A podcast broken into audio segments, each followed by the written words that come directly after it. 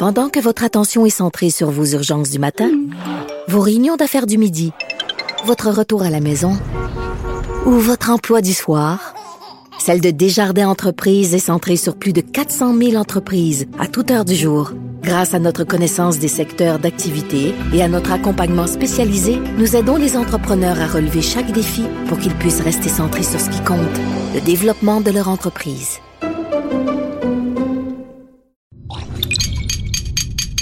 Cube Radio.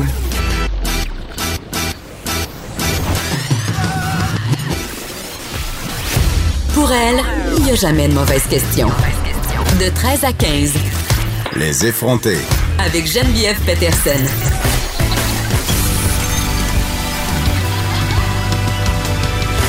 Cube Radio. Bonjour tout le monde, j'espère que vous allez bien. Évidemment, aujourd'hui, on est le 6 décembre. On célèbre, en guillemets, le 30e anniversaire des tristes événements qui ont eu lieu à la Polytechnique. On vous en parle depuis le début de la journée, mais c'est impossible de ne pas en parler. Et j'avais vraiment envie de commencer l'émission euh, en nommant les victimes. Je sais, on est un peu tanné parfois de parler Polytechnique. On est un peu tanné qu'on nomme les victimes. Mais je vais vous expliquer pourquoi je vais, lire leur nom aujourd'hui à ce micro. C'est parce que euh, dans la salle ici, il y a beaucoup de, collègues à moi qui étaient pas nés, en fait, pendant les événements de Polytechnique. Moi, je suis née en 82. J'avais, j'étais pas très vieille, j'avais comme 7 ans quand c'est arrivé. Je m'en rappelle encore. Confusément, c'est vrai, j'ai pas un souvenir très, très précis de ces événements-là. Mais je me rappelle encore que mes parents étaient devant leur télé, qu'il y avait un bulletin de nouvelles en direct. Je me rappelle des images des voitures de police devant Polytechnique, des ambulanciers, euh, de l'incrédulité sur le visage des gens. Ça m'avait marqué. Je comprenais pas exactement, comme petite fille, qu'est-ce qui était en train de se passer. Je comprenais pas non plus que Marc Lépine, c'est ça qui visait, des filles, des femmes. J'en avais aucune idée. Mais j'ai grandi avec cette tragédie-là, cette horreur-là sans nom qui s'est abattue sur notre Québec le 6 décembre 89. Euh, et parce que justement, on veut pas que ça tombe dans l'oubli, on veut pas non plus oublier ces filles-là. Ben, je trouve que c'est important euh, de se souvenir d'elles, de se souvenir de qui elles étaient, de nommer leurs noms. Geneviève Bergeron, Hélène Colgan, Nathalie Croteau, Barbara Degnaud, Anne-Marie Edward, Maude Aviernik, Barbara Kluznik-Vidavedjic, Marise Laganière, Marise Leclerc, Anne-Marie Lemay, Sonia Pelletier, Michel Richard, Annie Saint-Arnaud, Annie Turcotte. Et Marc Lépine avait 25 ans. Il a ouvert le feu sur 28 personnes, a tué 14 femmes, blessé 14 autres personnes, 10 femmes, 4 hommes. Il s'est suicidé. Ces crimes-là ont été perpétrés en moins de 20 minutes avec une carabine qu'il avait obtenue illégalement. On va en reparler plus tard euh, des armes d'assaut.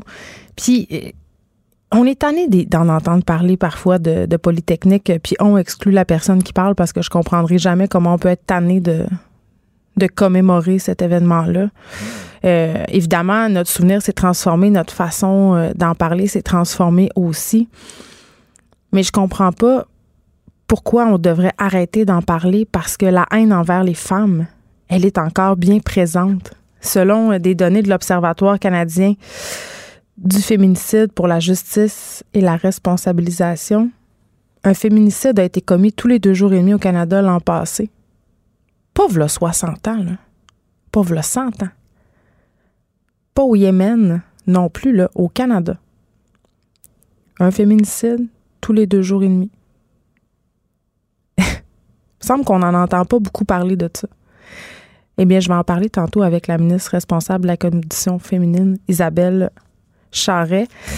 Et, tu sais, quand je parle de haine des femmes, j'entendais quelqu'un dire ce matin en ondes qu'il avait justement écrit le nom des victimes, celles qu'on vient de nommer, sur les médias sociaux. Et qui avait reçu quand même une quantité euh, assez inquiétante de messages haineux, comme quoi ces femmes-là le méritaient, qu'elles méritaient ce qui leur était arrivé. Euh, je allée faire un petit tour sur la page de celui qu'il dit. Vous savez, j'aime bien ça. C'est une page où on collige, entre guillemets, les propos un peu aberrants, les dégueulasseries qu'on peut dire sur Internet sans penser qu'il y a des gens qui vont les lire. Et ce qui est intéressant avec cette page-là, ben on peut trouver ça intéressant ou on peut trouver ça méchant, mais euh, on met les vraies photos de profil des gens qui ont tenu des propos euh, problématiques. Et je souligne au passage que les propos qui ont été tenus de façon problématique, euh, ce sont des publications qui sont publiques. Donc, il n'y a rien de privé là-dedans. Les personnes qui ont tenu ces propos-là sur les médias sociaux volontairement ou pas, euh, ont, mis, euh, ont mis ça public. Donc, vraiment, là, euh, à ceux qui sont tannés et qui pensent qu'on a fait le tour de Polytechnique, que la haine des femmes, c'est derrière nous, hein, je vous lis quelques commentaires. un beau champion qui dit Ah ouais, il savait que c'était des femmes, des féministes, il y avait des lentilles pour détecter ça où, c'est juste un peu n'importe quoi. Femme égale pas nécessairement féministe. Ah, vas-tu toujours rester un homme et le corps carré? Ça, je sais même pas ce que ça veut dire. Je veux dire, il y a vraiment des gens qui disent n'importe quoi. Euh, donc, c'est ça. Beaucoup de publications sur Polytechnique. Passez donc à autre chose avec vos bobos. Hein? Après 25 ans, on tourne la page. Mon petite erreur de calcul ici, peut-être, Maginette. Euh, revenez-en. La guerre a tué beaucoup plus de gens et vous en parlez pas à tout bout de champ. J'aimerais ça que vous voyez l'orthographe, c'est quand même assez fascinant. 30 ans. À chaque année, les féministes instrumentalisent cette tragédie à leur avantage assez, ça c'est en majuscule. Depuis 30 000 Québécois se sont suicidés et qui en parle? Personne. Et vous savez quoi? Il y en aura encore 1000 cette année, 80% des hommes, et ça va continuer. Ça, ça me fait toujours rire un peu, ce, genre de commentaires-là. C'est pas parce qu'on parle de féminicide, c'est pas parce qu'on parle de femmes qui sont victimes de violence qu'on invalide les problèmes des hommes puis qu'on n'en parle pas. Donc, ça me fait toujours rire, ce genre de commentaires-là. Et là, le classique Marc Lépine était un nom de camouflage. C'était un arabe, ce gars-là. Gamil Garbi un premier acte terroriste au Canada avant qu'on sache c'est quoi le terrorisme.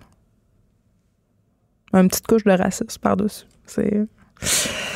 Bon, je pourrais, euh, je pourrais en lire encore longtemps euh, de ces commentaires-là, mais tout ça pour vous dire que la haine est encore bien présente. Il y a des gens qui s'agostent qu'on parle de Polytechnique et ça, qu'on fasse référence au fait que Marc Lépine est un arabe, dans le fond, moi, ça, ça me ça me jette à terre.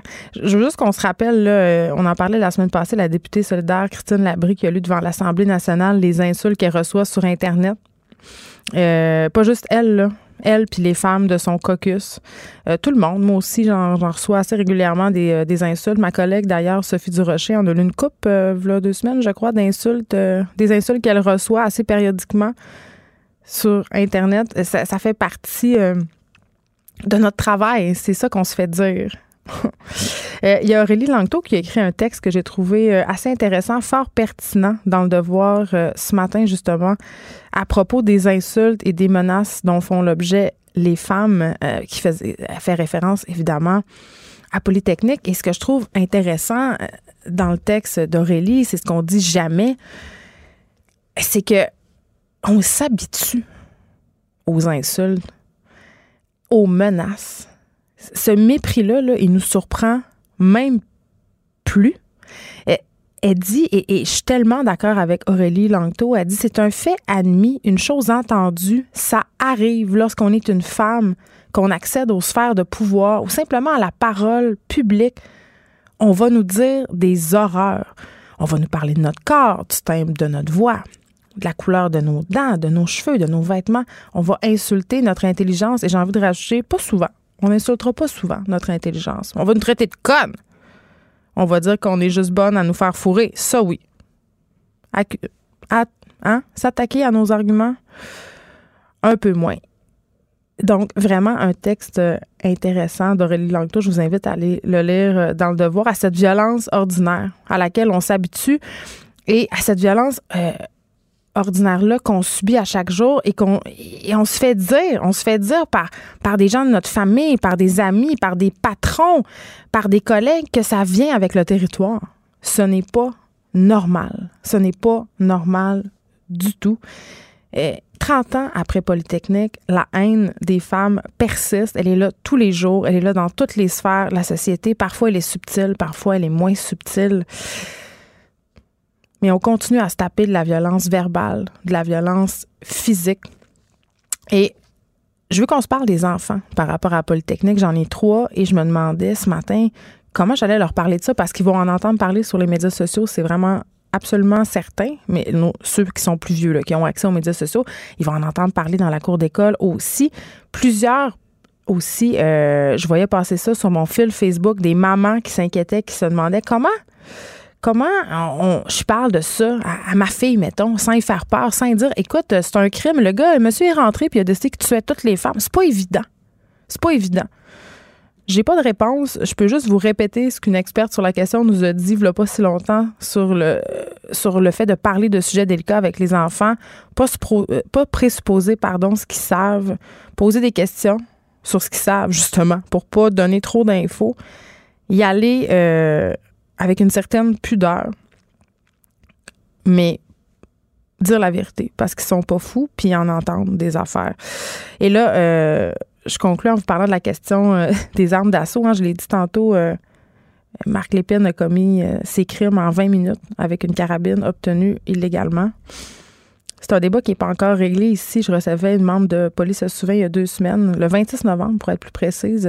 Police se c'est un groupe qui milite pour un meilleur contrôle des armes, puis des armes d'assaut en particulier. Ils ont écrit une lettre euh, à Bill Blair, nouveau ministre de la Sécurité publique et de la Protection civile, le 6 novembre 2019 pour l'enjoindre à restreindre hein, euh, l'accès aux armes d'assaut, parce qu'on va, euh, on va se le dire, là, ces armes-là, ils sont pas nécessaires, ils sont pas utiles, à moins que tu sois un militaire. Tu n'en as pas besoin hein, pour te chasser, tu n'en as pas besoin pour te défendre. Pourquoi ces armes-là sont en circulation? ça permet de commettre des crimes euh, de façon très rapide. Donc, euh, voilà. Et je voulais terminer cet édito sur Polytechnique avant de vous dire ce qu'il y aura au menu de l'émission aujourd'hui, en faisant jouer un extrait de Françoise David qui était ce matin à l'émission euh, de Jonathan Trudeau. Elle a dit quelque chose. Je voulais finir sur euh, une note positive, quelque chose de lumineux.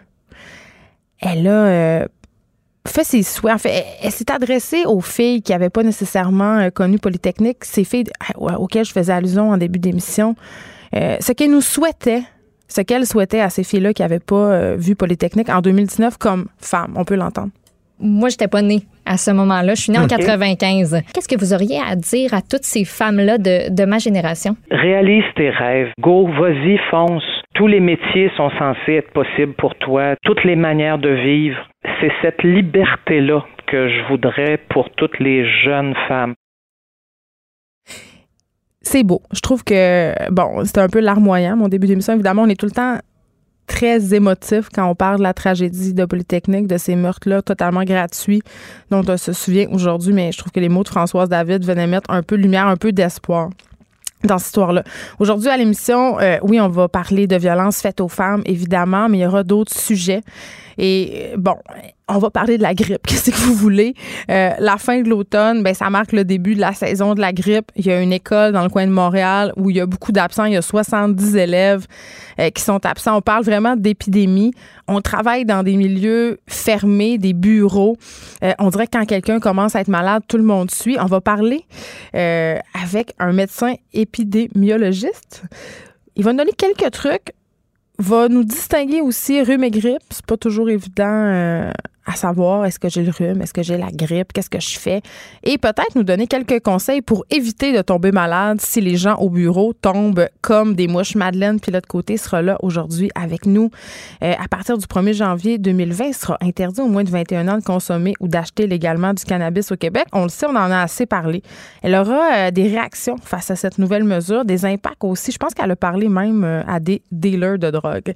Et là, je sais pas, depuis hier, je sais pas si vous avez vu ça sur Mais si vous ne l'avez pas vu encore, je vous invite vraiment à le regarder. Il y a un nouveau grand reportage du bureau d'enquête. Ça s'appelle Detox, infiltration chez les imposteurs de la gestion du poids. Marie-Christine Noël, aidée du réalisateur Manu Châtelier, ont carrément infiltré l'industrie du maigrissage. Vous savez, les Herbalife de ce monde euh, et toutes ces poudres-là qu'on essaie de nous vendre, très, très populaires sur les médias sociaux. Il y a des gens euh, qui ont des, euh, des pages Facebook où ils ont des centaines de milliers de followers, donnent des conseils. Puis c'est qui ce monde-là? Ben, on apprend que c'est un peu n'importe qui qui peut s'improviser euh, coach de nutrition, euh, coach d'alimentation, parce que nutrition, on n'a pas le droit de l'utiliser, c'est l'apanage du nutritionniste, mais une incursion vraiment incroyable dans ce monde-là, euh, qui est tout croche, on va se le dire, et qui est parfois aussi risqué.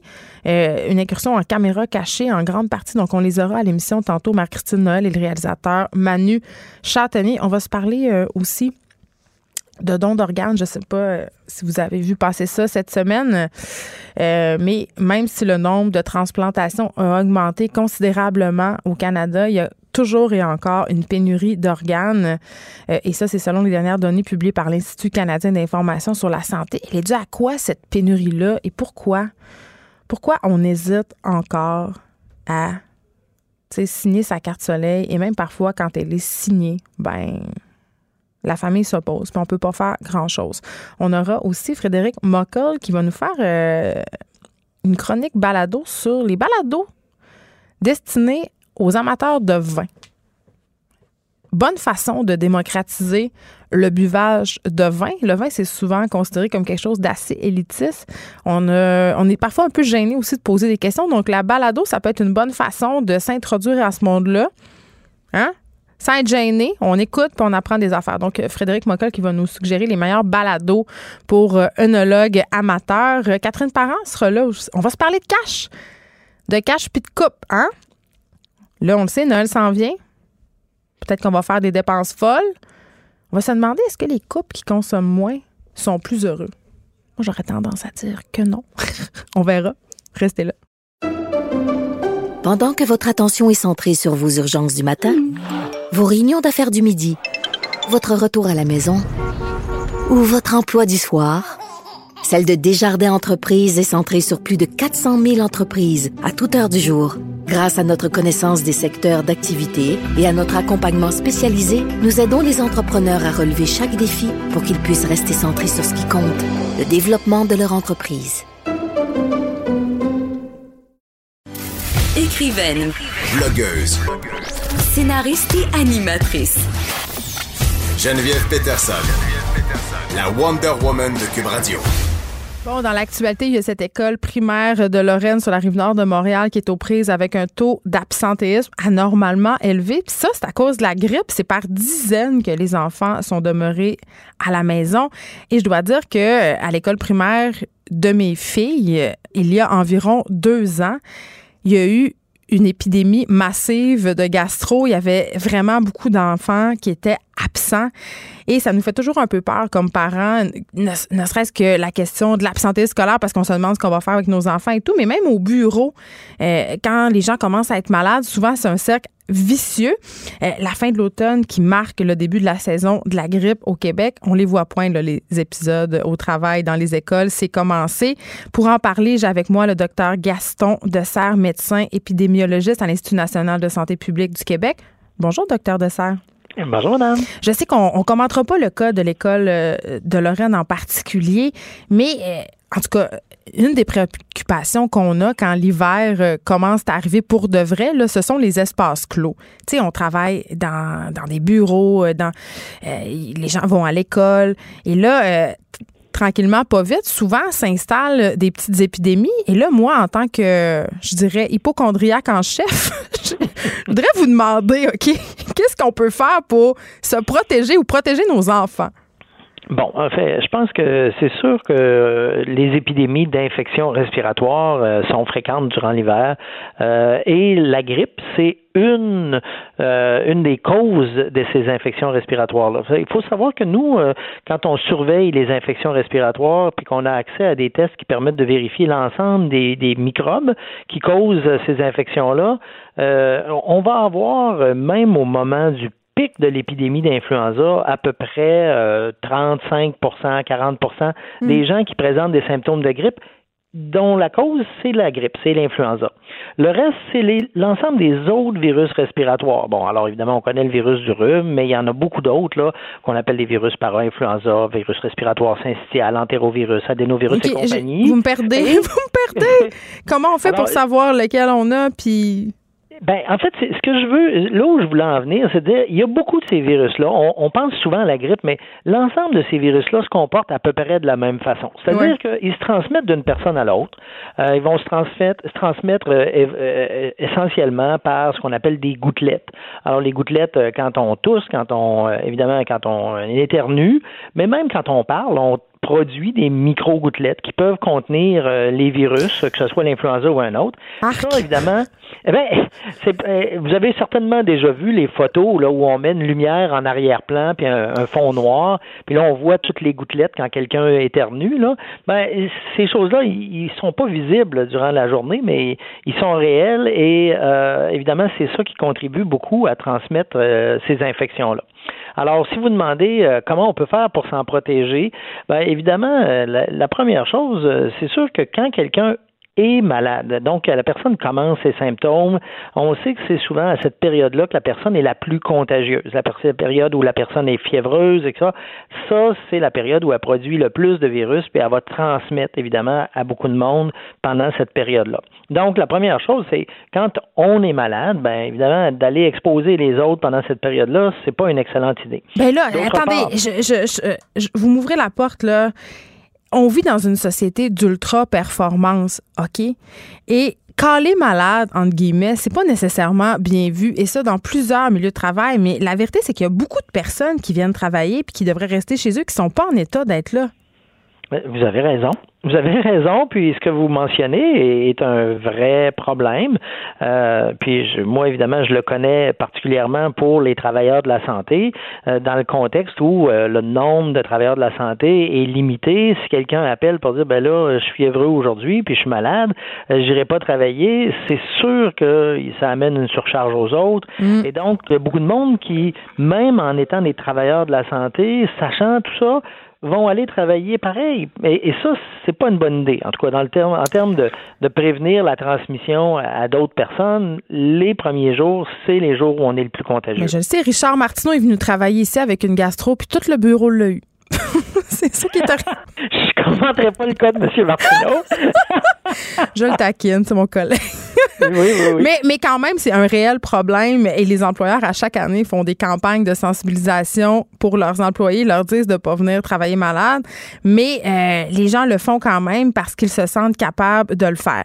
Et là, moi, je veux qu'on se parle d'un truc que ma mère me disait tout le temps quand j'étais petite. Ma mère me disait, puis je l'entends encore, je l'entends encore, habille-toi, tu vas avoir la grippe. Ben ça, je vous dirais, euh, malheureusement, euh, si c'était juste de ça, euh, euh, les adultes en général s'habillent bien puis euh, ils attrapent quand même la grippe. Donc c'est pas euh, je, peux comprendre qu'il y a certains adolescents qui peuvent peut-être s'habiller plus légèrement durant l'hiver puis qu'on soit bien inquiet qu'ils attrapent des infections, mais je pense que même avec une bonne tuque, un foulard, des vêtements chauds et tout, on n'est pas du tout à l'abri des infections respiratoires. en même temps, un virus, ça, ça, qu'on ait un foulard ou pas, ça n'a pas d'incidence? Eh ben, je vous dirais, c'est parce que la transmission, elle se fait surtout à l'intérieur des maisons et non pas euh, hmm. à l'extérieur. donc, ma mère avait pas rapport, c'est ce que vous me dites. Ben, en fait, elle avait rapport, mais indirectement. C'est-à-dire que clairement, les virus respiratoires, on en a toute l'année, mais il y en a beaucoup plus durant l'hiver. Alors, durant la saison froide, c'est là où on voit le plus d'infections respiratoires. Mm. Et euh, donc, euh, c'est là où la tuque et les mitaines euh, peuvent peut-être nous donner l'impression que si on s'habillait plus chaudement, on serait mieux protégé. Mais je vous dirais que ça a beaucoup plus rapport avec la saison elle-même qu'avec le froid qui est présent au moment aujourd'hui par rapport à demain ou tout ça. Donc, les espaces clos. Ben, euh, on est à l'intérieur, on a des contacts qui peuvent être plus ou moins rapprochés avec d'autres personnes. Euh, l'autre chose, c'est que la transmission directe par ces gouttelettes-là dont je parlais, euh, elle existe, mais il y a aussi la transmission qu'on va appeler indirecte. Alors, c'est pour ça qu'on parle aux gens de, se laver les mains. C'est sûr que si quelqu'un tousse euh, dans sa main, euh, nous serre la main tout de suite après, on prend, on, se rend pas compte, on se touche le visage, le nez, les yeux, ben, on pourrait s'inoculer les virus et là devenir malade sans avoir inhalé les gouttelettes directement. Alors, le lavage de main, même si ça a l'air drôle pour une infection respiratoire, c'est sûr que euh, ça contribue à diminuer les risques d'être infecté. Et se faire vacciner contre la grippe, docteur Dessert? Ben, je vous dirais, euh, la vaccination contre la grippe, euh, actuellement, au Québec, en tout cas, on met des efforts pour essayer de vacciner les gens qui ont des grands risques de d'hospitalisation ou de décès. Ces personnes-là qui ont des risques d'hospitalisation et de décès euh, vraiment plus marqués que les autres, ce sont les personnes de 75 ans et plus et les personnes qui ont des maladies chroniques euh, importantes. Alors, euh, quelqu'un qui a des maladies cardiaques, euh, des maladies pulmonaires graves, etc. Ces gens-là, s'ils attrapent l'influenza, leurs probabilités d'aboutir à l'hôpital sont beaucoup plus élevées que les gens qui n'ont pas ces problèmes de santé-là. Mais plein de gens se font vacciner contre la grippe, pas nécessairement des gens vulnérables. C'est un vaccin populaire. Oui, ben, en fait, euh, c'est un vaccin qui peut être pris par n'importe qui dans la population. Mm. Mais encore une fois, euh, les conséquences de la grippe sont pas les mêmes dans, dans l'ensemble de la population. Si vous euh, vous attrapez la grippe, vous allez rester au lit probablement une, une, journée ou deux, vous allez continuer à tousser pendant une dizaine de jours, puis votre probabilité d'aboutir à l'hôpital est pas élevée du tout. Euh, c'est pas la même chose si euh, votre grand-mère qui aurait euh, plus de 80 ans attrapait la grippe. Elle, sa probabilité d'aboutir à l'hôpital, et on sait qu'à peu près 5 à 10% de ceux qui aboutissent à l'hôpital dans ces âges-là avec la grippe vont en décéder. évidemment, les conséquences sont beaucoup plus graves et c'est pour ça qu'on on insiste vraiment pour que la vaccination dans ces groupes d'âge-là soit reçue par le plus de monde possible. Donc, je résume, docteur Dessert, on se lave les mains on s'habille comme il faut et puis on reste chez nous si on est malade?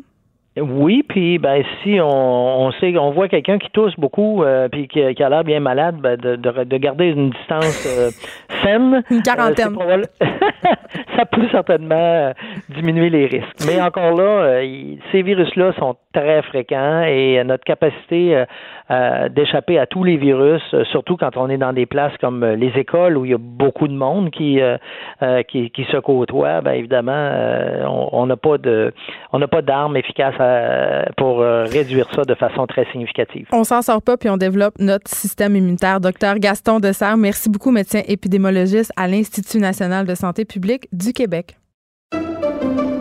Pendant que votre attention est centrée sur cette voix qui vous parle ici ou encore là, tout près ici, très loin là-bas, même très, très loin, Celle de Desjardins Entreprises est centrée sur plus de 400 000 entreprises partout autour de vous. Depuis plus de 120 ans, nos équipes dédiées accompagnent les entrepreneurs d'ici à chaque étape pour qu'ils puissent rester centrés sur ce qui compte, la croissance de leur entreprise.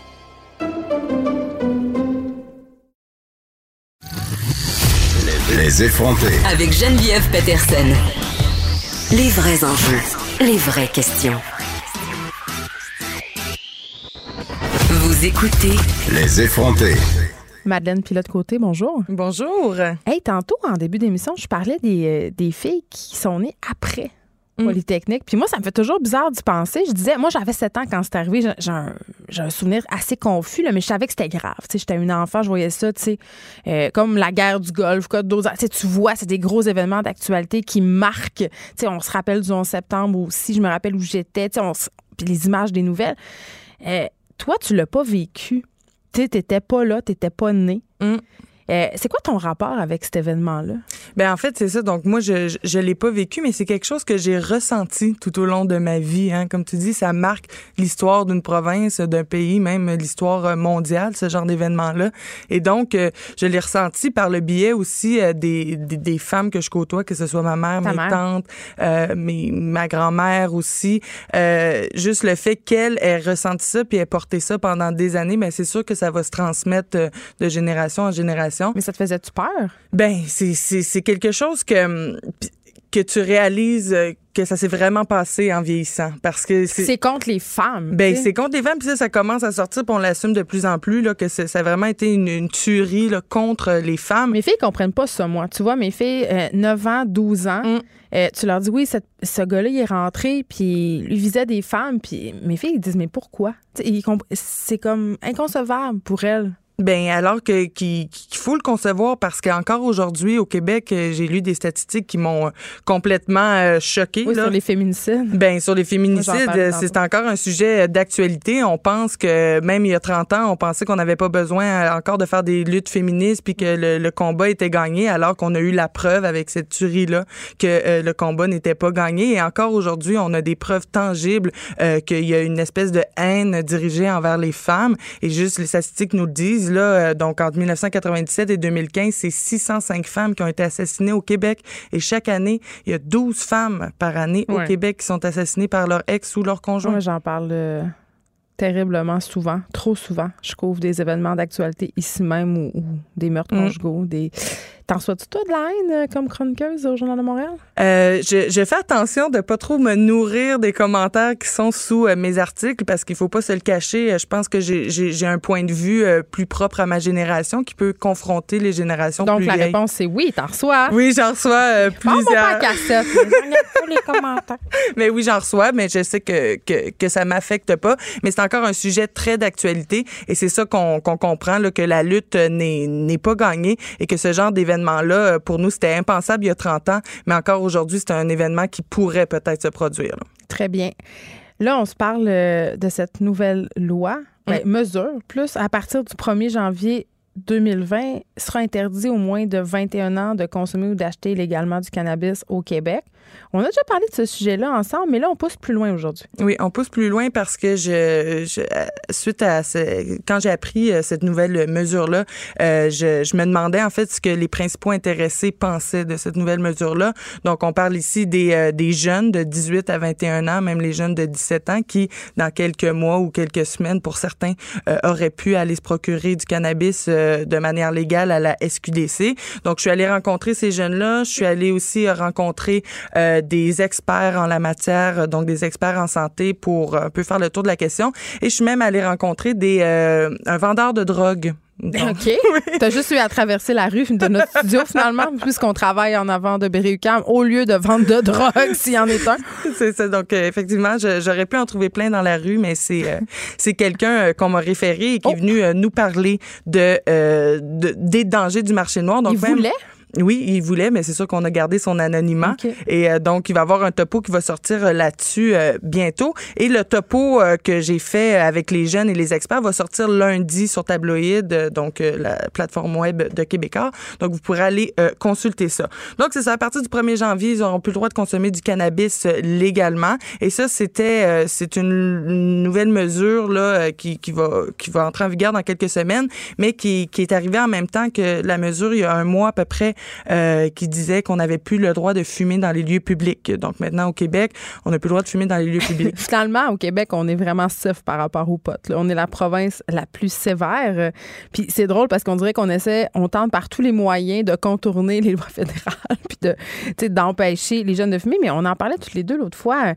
Euh, c'est un peu, en tout cas, à mon sens, un coup d'épée dans l'eau que cette nouvelle mesure. Et en plus, ça va à l'encontre de tout le discours euh, des experts sur la consommation. Tu il y avait ce dossier dans The Lancet, qui est une importante revue scientifique, euh, un dossier fait par des chercheurs. Euh, J'ai parlé à une chercheure qui a participé à cette étude, à ce dossier-là dans The Lancet par rapport au discours sur la consommation. Mm. Là, on parlait davantage de drogue dure, euh, même si cette expression-là est rendue un peu désuète, mais quand je dis drogue dure, on parle à de la cocaïne, on pense à de la cocaïne, des, euh, l'héroïne, tout ça, les opiacés.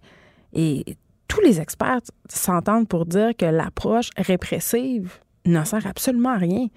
Et on l'a vu, les chiffres nous le montrent, depuis la légalisation du cannabis, il n'y a pas d'augmentation de la consommation chez les jeunes. C'est ce qu'on craignait. Ben c'est ça. Puis il n'y a pas d'augmentation. Et ce que j'ai compris là en rencontrant euh, ces jeunes-là, c'est que ça les empêchera pas de consommer du cannabis. Qu'est-ce qu'ils t'ont dit? Ce qu'ils vont faire, c'est qu'ils vont aller directement sur le marché noir. On peut justement écouter euh, quelques extraits. J'ai beaucoup d'amis à ma job qui ont 21 ans et plus, puis qu'eux, ils en consomment. Fait parfois, je fume avec eux. Fait que ça serait pas un problème d'en fumer. Moi, ce que j'aurais à dire au gouvernement, c'est qu'ils peuvent pas donner un droit à une personne et l'enlever tout de suite après. Euh, qu'ils devraient nous laisser faire nos choix, nous laisser vivre. On est des adultes, on sait ce qu'on veut. Puis justement, c'est ça qu'on veut montrer, c'est que nous autres aussi, on a le droit à ça. C'est grave que l'alcool puis les cigarettes, tu peux aller t'acheter ça à 18 ans, tu peux aller virer chaud marde puis fumer un paquet de cigarettes, mais tu peux pas aller fumer ton petit bat. Faut que t'attendes jusqu'à 21 heures. Je pense juste que, au contraire, le marché noir va monter. Le but, c'était de diminuer le marché noir quand ils l'ont réglementé. C'est ça leur but, je leur annonce que non, c'est- ça va pas marcher. Hey, il y a trois morceaux de robot pour l'expression virer chaumarde.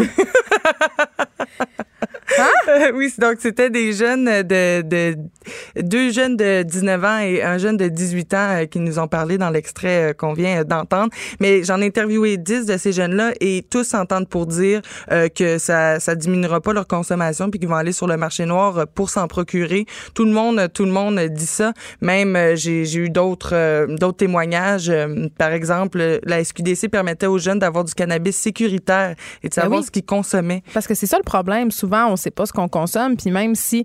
C'est drôle, j'avais une discussion avec ma fille de secondaire 1 parce qu'elle est allée dans un party où je savais qu'elle allait avoir un petit peu d'alcool. Qu'est-ce que tu veux que je te dise? C'était ça qui était ça. Euh, puis je posais la question, ouais, mais là, euh, si vous avez de l'alcool, euh, il va-tu avoir du pot? Puis elle me disait non. Puis là, en même temps, j'expliquais que même si, tu sais, ce fameux, hey, je le connais, le gars qui en vend, là, c'est bien correct, qu'est-ce qu'il y a dedans? J'essayais d'expliquer que peut, c'est pas si facile à contrôler. Puis ce qui est, ce qui est drôle, c'est le paradoxe que relève un des jeunes qu'on a entendu. C'est complètement débile. Mm. On a le droit d'aller acheter de l'alcool. On a le droit de jouer aussi, hein, à l'Auto-Québec. Oui, les jeux vrai. de hasard. On, sait que Mhm. ça, on sait où ça mène parfois, les jeux de hasard. On a le droit d'acheter des cigarettes Des aussi. cigarettes, euh, mais pas du pot. Mais pas du pot. Ben, plus maintenant. là. pour l'instant, il y a encore le droit, mais plus maintenant. Puis on s'entend que l'alcool, c'est la drogue qui fait le plus de ravages. C'est une drogue qui est socialement acceptée. Mm. Euh, puis là, on parle pas de tous les médicaments qui sont euh, qui sont donnés sous prescription et qui sont qui sont en train de devenir aussi un problème pour plusieurs personnes. Je je, je la comprends pas. Parce que si on hausse, Madeleine, Mm. l'âge légal, d'ailleurs pas si, ça va se faire. ça va se faire. Euh, ben pourquoi on n'ose pas l'âge légal pour consommer Ben, c'est selon. l'alcool? Ben- je veux dire, pourquoi on n'ose pas l'âge légal du permis aussi? Parce que là, tant qu'à faire, je veux dire, Ben, pour que ce soit tous la même chose. haussons les âges. Ben c'est ça, puis pour que, que, que ça se réponde, puis qu'on qu'on qu'on ait comme la même donnée pour chacun des, des drogues qu'on peut prendre, parce qu'il faut pas oublier que l'alcool, c'est aussi une drogue, puis qui est très dangereuse. Il y a beaucoup plus de morts là, par l'alcool que, que par le cannabis. Je pense que le cannabis, il y en a même pas. Donc, euh, c'est c'est tout ça pour dire qu'il y a une espèce d'incongruité entre le fait qu'on puisse justement boire une bouteille de vodka à 18 ans, puis euh, se rendre à l'hôpital parce qu'on est en coma éthylique, alors qu'on pourra pas euh, fumer un, petit joint. Et euh, donc, c'est beaucoup ce- cette incongruité-là que, que les jeunes ont relevé. Et du point de vue des experts, eh bien, c'est la même chose. Là, je suis allée rencontrer Nicolas Chadi, un pédiatre spécialiste en, toxicomanie à l'hôpital Sainte-Justine. Et d'emblée, je lui pose la question et il me dit que les spécialistes en médecine de l'adolescence, les spécialistes en santé publique sont unanimes. Ils pensent pas que c'est une bonne idée, cette loi-là. Mais non, c'est ça. Puis ça me fait tel- tellement rire parce que euh, Lionel Carman, c'est notre bon ministre délégué à la santé et aux services sociaux, Mhm. lui, ce qu'il a dit, c'est écoutez, mon but, c'est vraiment de protéger les adolescents. Mais moi, je trouve que ce genre de mesure-là, ça fait exactement le contraire. Parce que qu'est-ce qui va arriver, justement? Tu sais, ils vont aller s'approvisionner à des places douteuses. S'ils sont plus capables de consommer du pot, ils vont, est-ce qu'ils vont boire plus d'alcool? Tu sais, il y a comme toutes sortes de, de, sa- de, de- de mauvais côtés. Ben oui, parce que c'est sûr que ces jeunes-là vont trouver un moyen de consommer. Ça, c'est certain.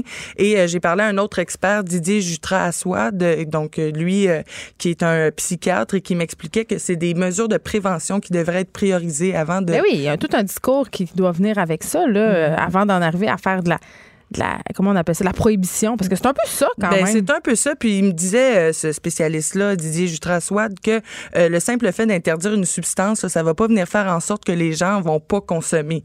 C'est vraiment les Ben, mesures de stratégie de prévention qui vont aider à, à prévenir les consommations problématiques. là. OK. En tout cas, je, moi, je- non, mais c'est parce que je me tente comme pas de parler de ce dossier-là parce que je trouve ça tellement stupide. Puis je comprends pas. C'est drôle parce qu'on parlait euh, que la CAQ était le, le gouvernement. euh, J'avance, je recule, j'avance, je recule. Sais, On l'a vu avec le dossier sur l'immigration, on l'a vu avec le dossier la semaine passée sur le dépôt du projet de loi 51 par rapport aux congés parentaux. Mm-hmm. Il me semble qu'il y a eu beaucoup de grogne sur la question du cannabis. Euh, je veux dire, il y a beaucoup de personnes qui les ont critiqués. Mais ils reviennent pas en arrière parce que la population, à la base, on s'en rappelle, était contre la légalisation du cannabis par le gouvernement de Justin Trudeau. Ben, Puis je pense ça. que ceci explique cela. En Ben, c'est ça. On se demande si, si ce genre de mesure-là, si cette mesure-là est, est prise dans le but de plaire à la base électorale. Puis euh, on se demande aussi si euh, si ça va vraiment être bénéfique pour ces jeunes-là, parce que les arguments que le gouvernement Legault euh, fournit en lien avec cette mesure-là sont un peu flous. Hein, on parle de protéger les jeunes contre les, les effets que ça pourrait avoir dans la santé mentale. Donc euh, ça, oui, on peut, on peut. C'est un bon argument. Oui, mais en même temps, les protéger. Je veux dire, c'est parce que si on fait d'un côté, on fait de l'interdiction, puis de l'autre côté, il n'y a pas rien qui est fait dans les écoles pour discuter de drogue de façon non coercitive, c'est-à-dire d'en parler, pas de façon positive, pas de dire, hey, se droguer, rien Non, mais là, sans c'est pas tabou. Sans tabou. Ben, puis d'expliquer puis d'en parler sans faire sentir à nos enfants que c'est la chose la plus mal au monde. Moi, ça me fait. on- je trouve qu'on est une société d'hypocrites, Madeleine. Parce que d'un bord, on est comme. On se dit, bon, ben l'âge du pot, c'est 21 ans, puis là, fumer pas de pot, c'est pas correct. Puis de l'autre côté, on dit tout ça avec notre verre de vin dans la main. C'est ça, qui, qui est une drogue très acceptée, l'alcool, comparativement au cannabis, mais encore une fois, qui, qui, a, qui a autant de dangers, sinon peut-être même plus. Et euh, ce que Nicolas Chadi euh, me disait, donc le, le pédiatre spécialiste en toxicomanie, c'est qu'il y a une espèce de tabou. C'est c'est une espèce de tabou euh, autour de la drogue, et donc euh, c'est ce qui fait que même les parents euh, qui vont avoir des enfants avec une consommation problématique vont, vont être gênés d'aller demander de l'aide Mais c'est ça parce que tu as l'impression que tu as manqué quelque part. En tout Mhm. cas, Euh, ben, c'est un dossier qu'on va suivre euh, lundi, tu m'as dit, dans ta Oui, sur le lundi. Site, sur le site web de Tableau. Et moi, j'ai bien hâte de lire ça, euh, ce que le dealer avait à vous dire parce que, tu sais, le monde interlope c'est toujours un peu fascinant. Madeleine, puis de l'autre côté, merci. On peut te lire dans le Journal de Montréal et le Journal de Québec. Bonne journée. Pendant que votre attention est centrée sur cette voix qui vous parle ici, ou encore là, tout près ici, très loin là-bas, Ou même très, très loin. Celle de Desjardins Entreprises est centrée sur plus de 400 000 entreprises partout autour de vous. Depuis plus de 120 ans, nos équipes dédiées accompagnent les entrepreneurs d'ici à chaque étape pour qu'ils puissent rester centrés sur ce qui compte, la croissance de leur entreprise.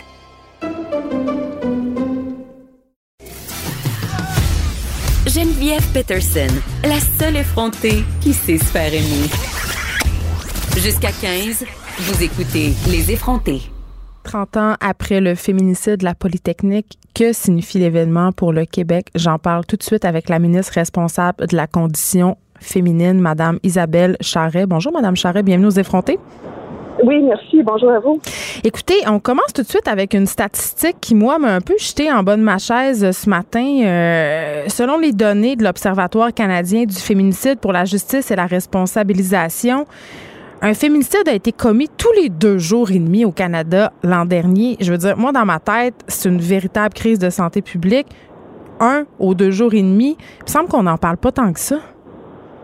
Effectivement, on n'en parle pas euh, à la hauteur de, de, de, du problème, puis de comment c'est persistant. Puis encore une fois, euh, 30 ans après le- les événements de, la Polytechnique, ça existe encore. Alors je pense que euh, bon, les euh, des activités de commémoration comme on aura aujourd'hui viennent nous rappeler justement que euh, les violences faites aux femmes existent encore, puis que le fait d'être une femme, ben, euh, euh, nous, nous expose encore en 2019 à, à des agressions, à, puis même à perdre la vie. là. Donc, je pense que c'est important euh, de commémorer, bien entendu, la Polytechnique, mais aussi de, de, de se dire collectivement que le combat n'est pas n'est pas achevé.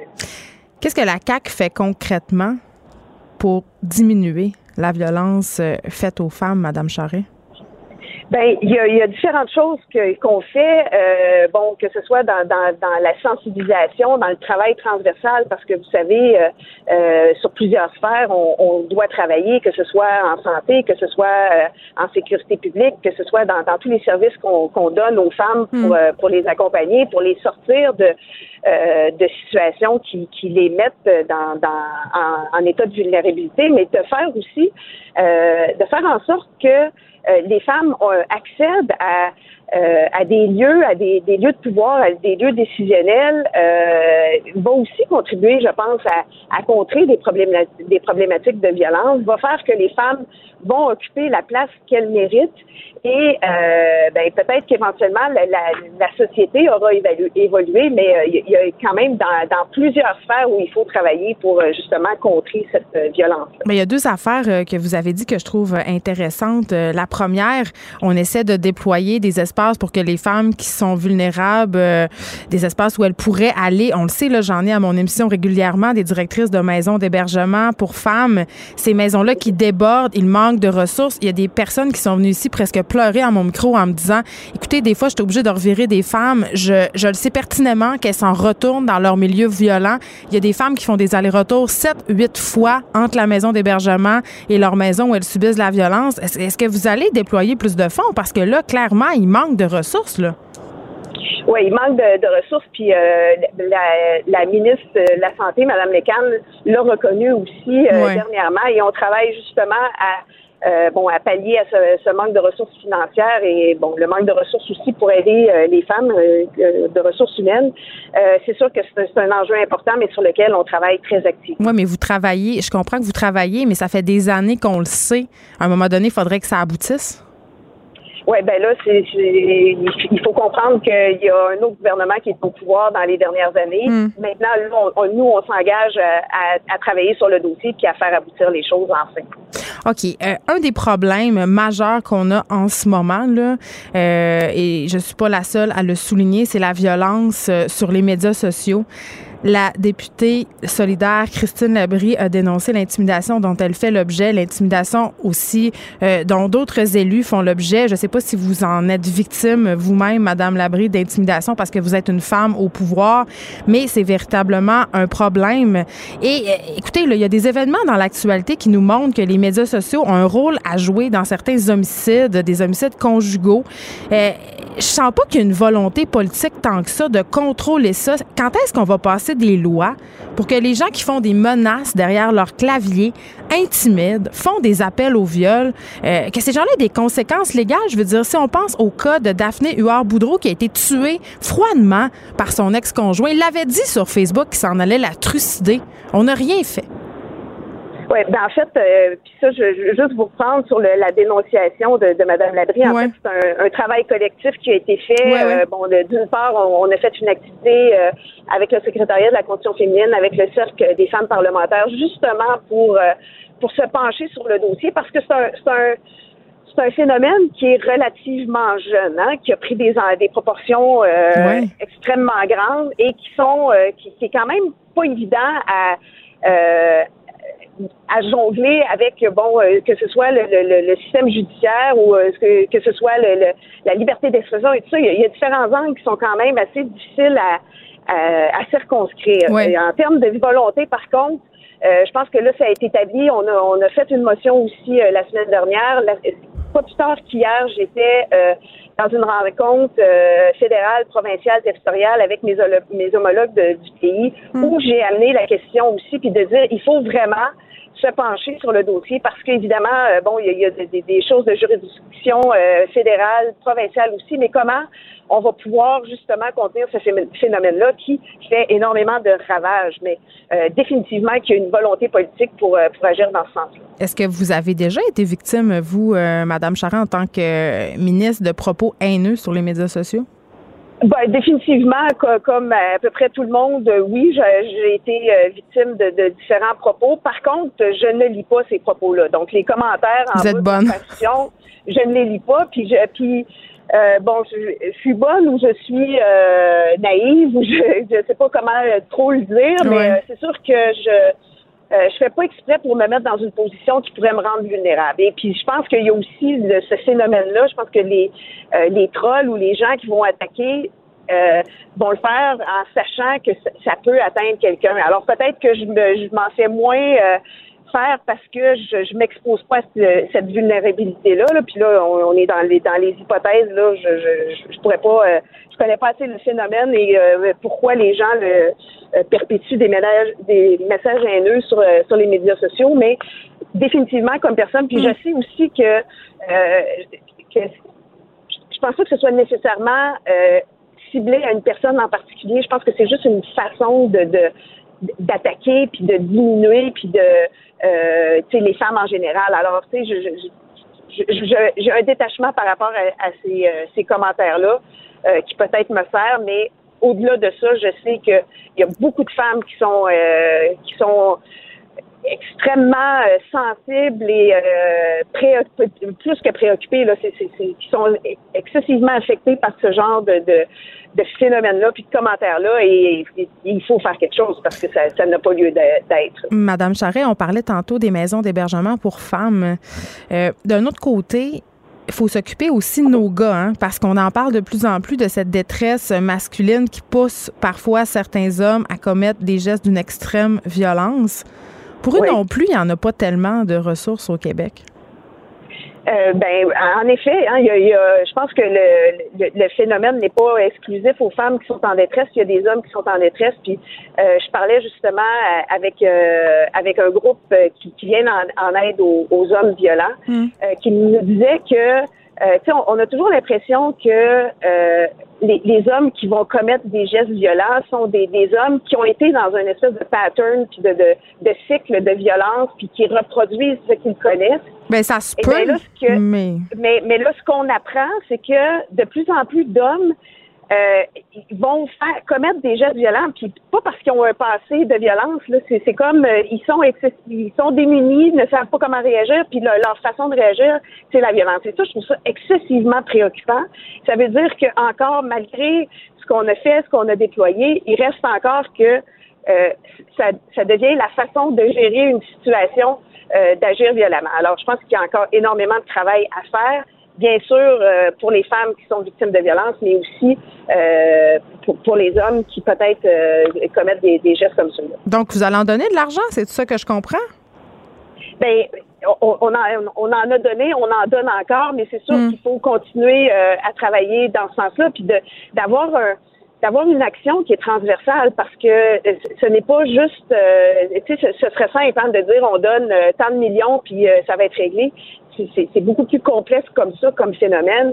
Il y a à, plein de niveaux, à plein d'égards où il faut euh, vraiment travailler, mais c'est un changement de société et puis euh, c'est pas juste l'argent qui va changer la situation. Ben oui, puis en même temps, j'aurais envie de vous dire, euh, Madame Charret, qu'au lieu de faire des labs écoles, on pourrait peut-être se concentrer sur ce qui est véritablement important au niveau de l'éducation, c'est-à-dire sensibiliser nos jeunes à toutes les questions de violence, puis la fameuse question de la santé mentale aussi. Le moi, à mon émission, j'en parle régulièrement. Les jeunes qui consomment plus d'antidépresseurs, les jeunes filles en particulier consomment cinq fois plus d'antidépresseurs euh, qu'il y a cinq ans. Qu'est-ce que vous avez à dire là-dessus? Ben, tout à fait. C'est euh, absolument euh, c'est une aberration de, de voir euh, que justement les, les, les, jeunes sont plus médicamentés, sont moins il y, a, il y a toutes sortes de choses. Hein. On peut pas, encore une fois, là, si on avait juste une solution pour pour contrer tout ce phénomène-là, ce serait bien simple. Par contre, il faut travailler de diverses façons, qu'on pense dans tous les, les, ben programmes. Le programme Agirto, quand on a donné de plus de ressources pour euh, pour les jeunes qui ont des, des, des problématiques qui sont vulnérables. Euh, il y, a, il y a plein de, de niveaux qu'on doit agir pour euh, justement essayer de contrer ce, ce ben, je sais pas, Madame Charest. On dirait que je suis pas convaincue. Moi, je suis pas ministre, là, mais il me semble que la solution est assez simple. Éducation, puis injection de fonds pour que les personnes qui viennent en aide aux femmes violentées ou aux hommes en détresse aient les moyens d'officier. Je veux dire, c'est assez simple. Ben, l'éducation, euh, il y, a, à plein de niveaux, on travaille là-dessus. L'éducation, on est en train de. Mais comment, ben, concrètement? Je dire, ben, avec la mesure Agirto, avec donner des ressources, à, donner des moyens aux enseignants pour pouvoir faire leur travail comme il faut, donner des lieux aussi d'emploi qui sont euh, euh, qui font en sorte que euh, le milieu euh, peut répondre aux besoins de, nos jeunes. Il n'y a pas juste une mesure qui va faire en sorte que ça va régler la problématique. Ça, je, je, je m'excuse, mais je, je pense qu'à plein de, de, plans, il faut travailler. bon, en santé mentale, on, on est en train de, de, de, revoir, on a une commission qui est en train de se pencher là-dessus. Je, je, vous dis, si c'était si simple, ça aurait été réglé depuis bien des années, parce que je pense mm. qu'il n'y a personne qui veut voir des, des, des situations situations euh, euh, problématiques, euh, mais il faut, euh, il faut justement avoir un travail concerté, avoir des mesures qui sont porteuses puis qui vont porter fruit euh, Ben, à l'avenir. Parlons-en des mesures porteuses. Vous parliez tantôt de l'accès des femmes aux postes de pouvoir. Moi, j'ai envie de savoir comment on les encourage, nos jeunes filles, comment on les amène ailleurs. Ben, en, en leur donnant accès à différentes possibilités, d'une part, de voir de plus en plus de femmes qui sont impliquées en politique. Hmm. Euh, je pense que ça, c'est, bon, c'est déjà une, une façon de dire aux, aux jeunes filles, ben voici, c'est une possibilité, vous pouvez, euh, vous pouvez y accéder aussi. Mais en même temps, en ayant des femmes qui sont dans des lieux de, décisionnels, ça change un peu les pratiques, ça change les mentalités. Puis éventuellement, je pense que ça, ça va faire en sorte que de plus en plus de jeunes filles vont être intéressées.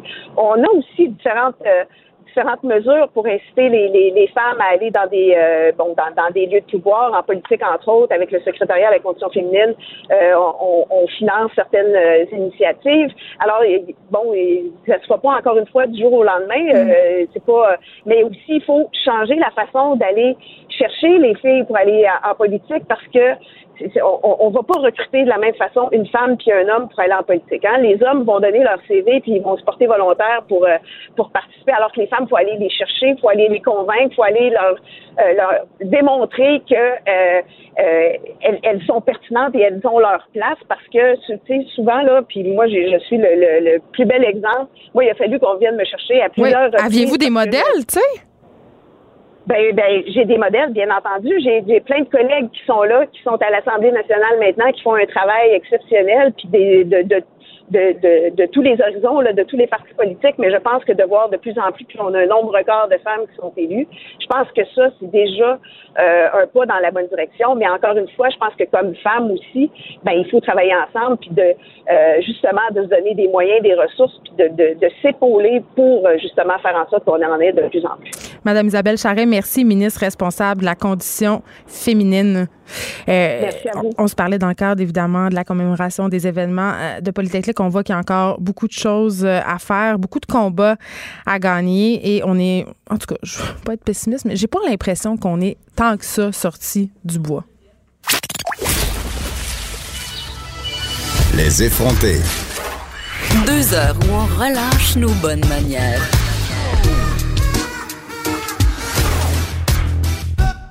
Cube Radio. Là, on parle de ce grand reportage fait par notre bureau d'enquête. Ça s'appelle Detox Infiltration chez les imposteurs de la gestion de poids. Marie-Christine Noël, euh, journaliste, réalisatrice et productrice de contenu. Elle a beaucoup de mots en is. Bonjour. Elle est là. On peut la voir dans le reportage. Euh, réalisateur Manu Châtaignier. Salut, vous deux. Euh, J'ai écouté le, le reportage euh, hier soir et là, c'est tellement drôle parce que Marie-Christine m'a apporté euh, une des petites poudres euh, produites par Nutrifilia. Euh, une petite poudre verte. Oh mon Dieu, je l'ouvre. Ça, il faut la mettre dans, euh, Dans l'eau. J'ai un verre d'eau. OK? On va, on, va le- on va la tester. Racontez-moi pendant que je sac un. oh, ça sent fort. Pendant Ouais. que je sac une cope euh, verte dans mon eau, euh, comment tu t'es inf- comment tu as décidé quel groupe, premièrement, tu allais infiltrer pour ton reportage? Parce qu'il y en a beaucoup sur les médias sociaux de ces groupes-là, des groupes pro-minceurs. Ça commence par là aussi. On s'entend, la santé, l'alimentation, les régimes, on en parle beaucoup. On veut être beau, mince, en santé euh, et tout ça. Et sur les réseaux sociaux, ben, il y a beaucoup de promotions, il y a beaucoup de publicité euh, concernant les produits pour perdre du poids, mais aussi les services. Puis c'est en faisant un- une certaine recherche, là, en quelques clics seulement même, que je suis tombée sur un inventaire de spécialistes. Là, je suis tombée sur des conseillers en nutrition, des praticiennes en gestion de poids, des nutrithérapeutes. OK, c'est beaucoup de mots détournés pour pas dire nutritionniste, ça? Euh, ben, ils n'ont pas le droit d'utiliser le mot Ah. nutritionniste parce que c'est ça. C'est qu'à un coup tu as fait la recherche, puis tu te rends compte que la plupart de ces gens-là n'ont pas de formation universitaire, ni en médecine, ni en biologie, euh, euh, ni en nutrition, en alimentation. Ils ont vraiment des, des formations de quelques semaines, d'une journée même des fois. Et après ça, ils se disent, ben, nutrithérapeute ou praticienne en gestion de poids. Mais ces formations-là, parce que toi, tu en as suivi, on, on Oui. le voit dans le reportage. Parce Exact. que, bon, pour ceux qui ne l'ont pas vu encore, on peut te suivre sur une période de. En tout cas, j'estime que c'est comme un, un six mois, mettons. Ça a l'air d'être. Euh, ça dure environ deux mois, deux mois et demi environ, ouais. Pendant ce temps-là, tu as suivi des cours Ouais. euh, où on a entendu des choses, on y reviendra, assez préoccupantes. Euh, comment ça se passe, les formations? Comment ça coûte?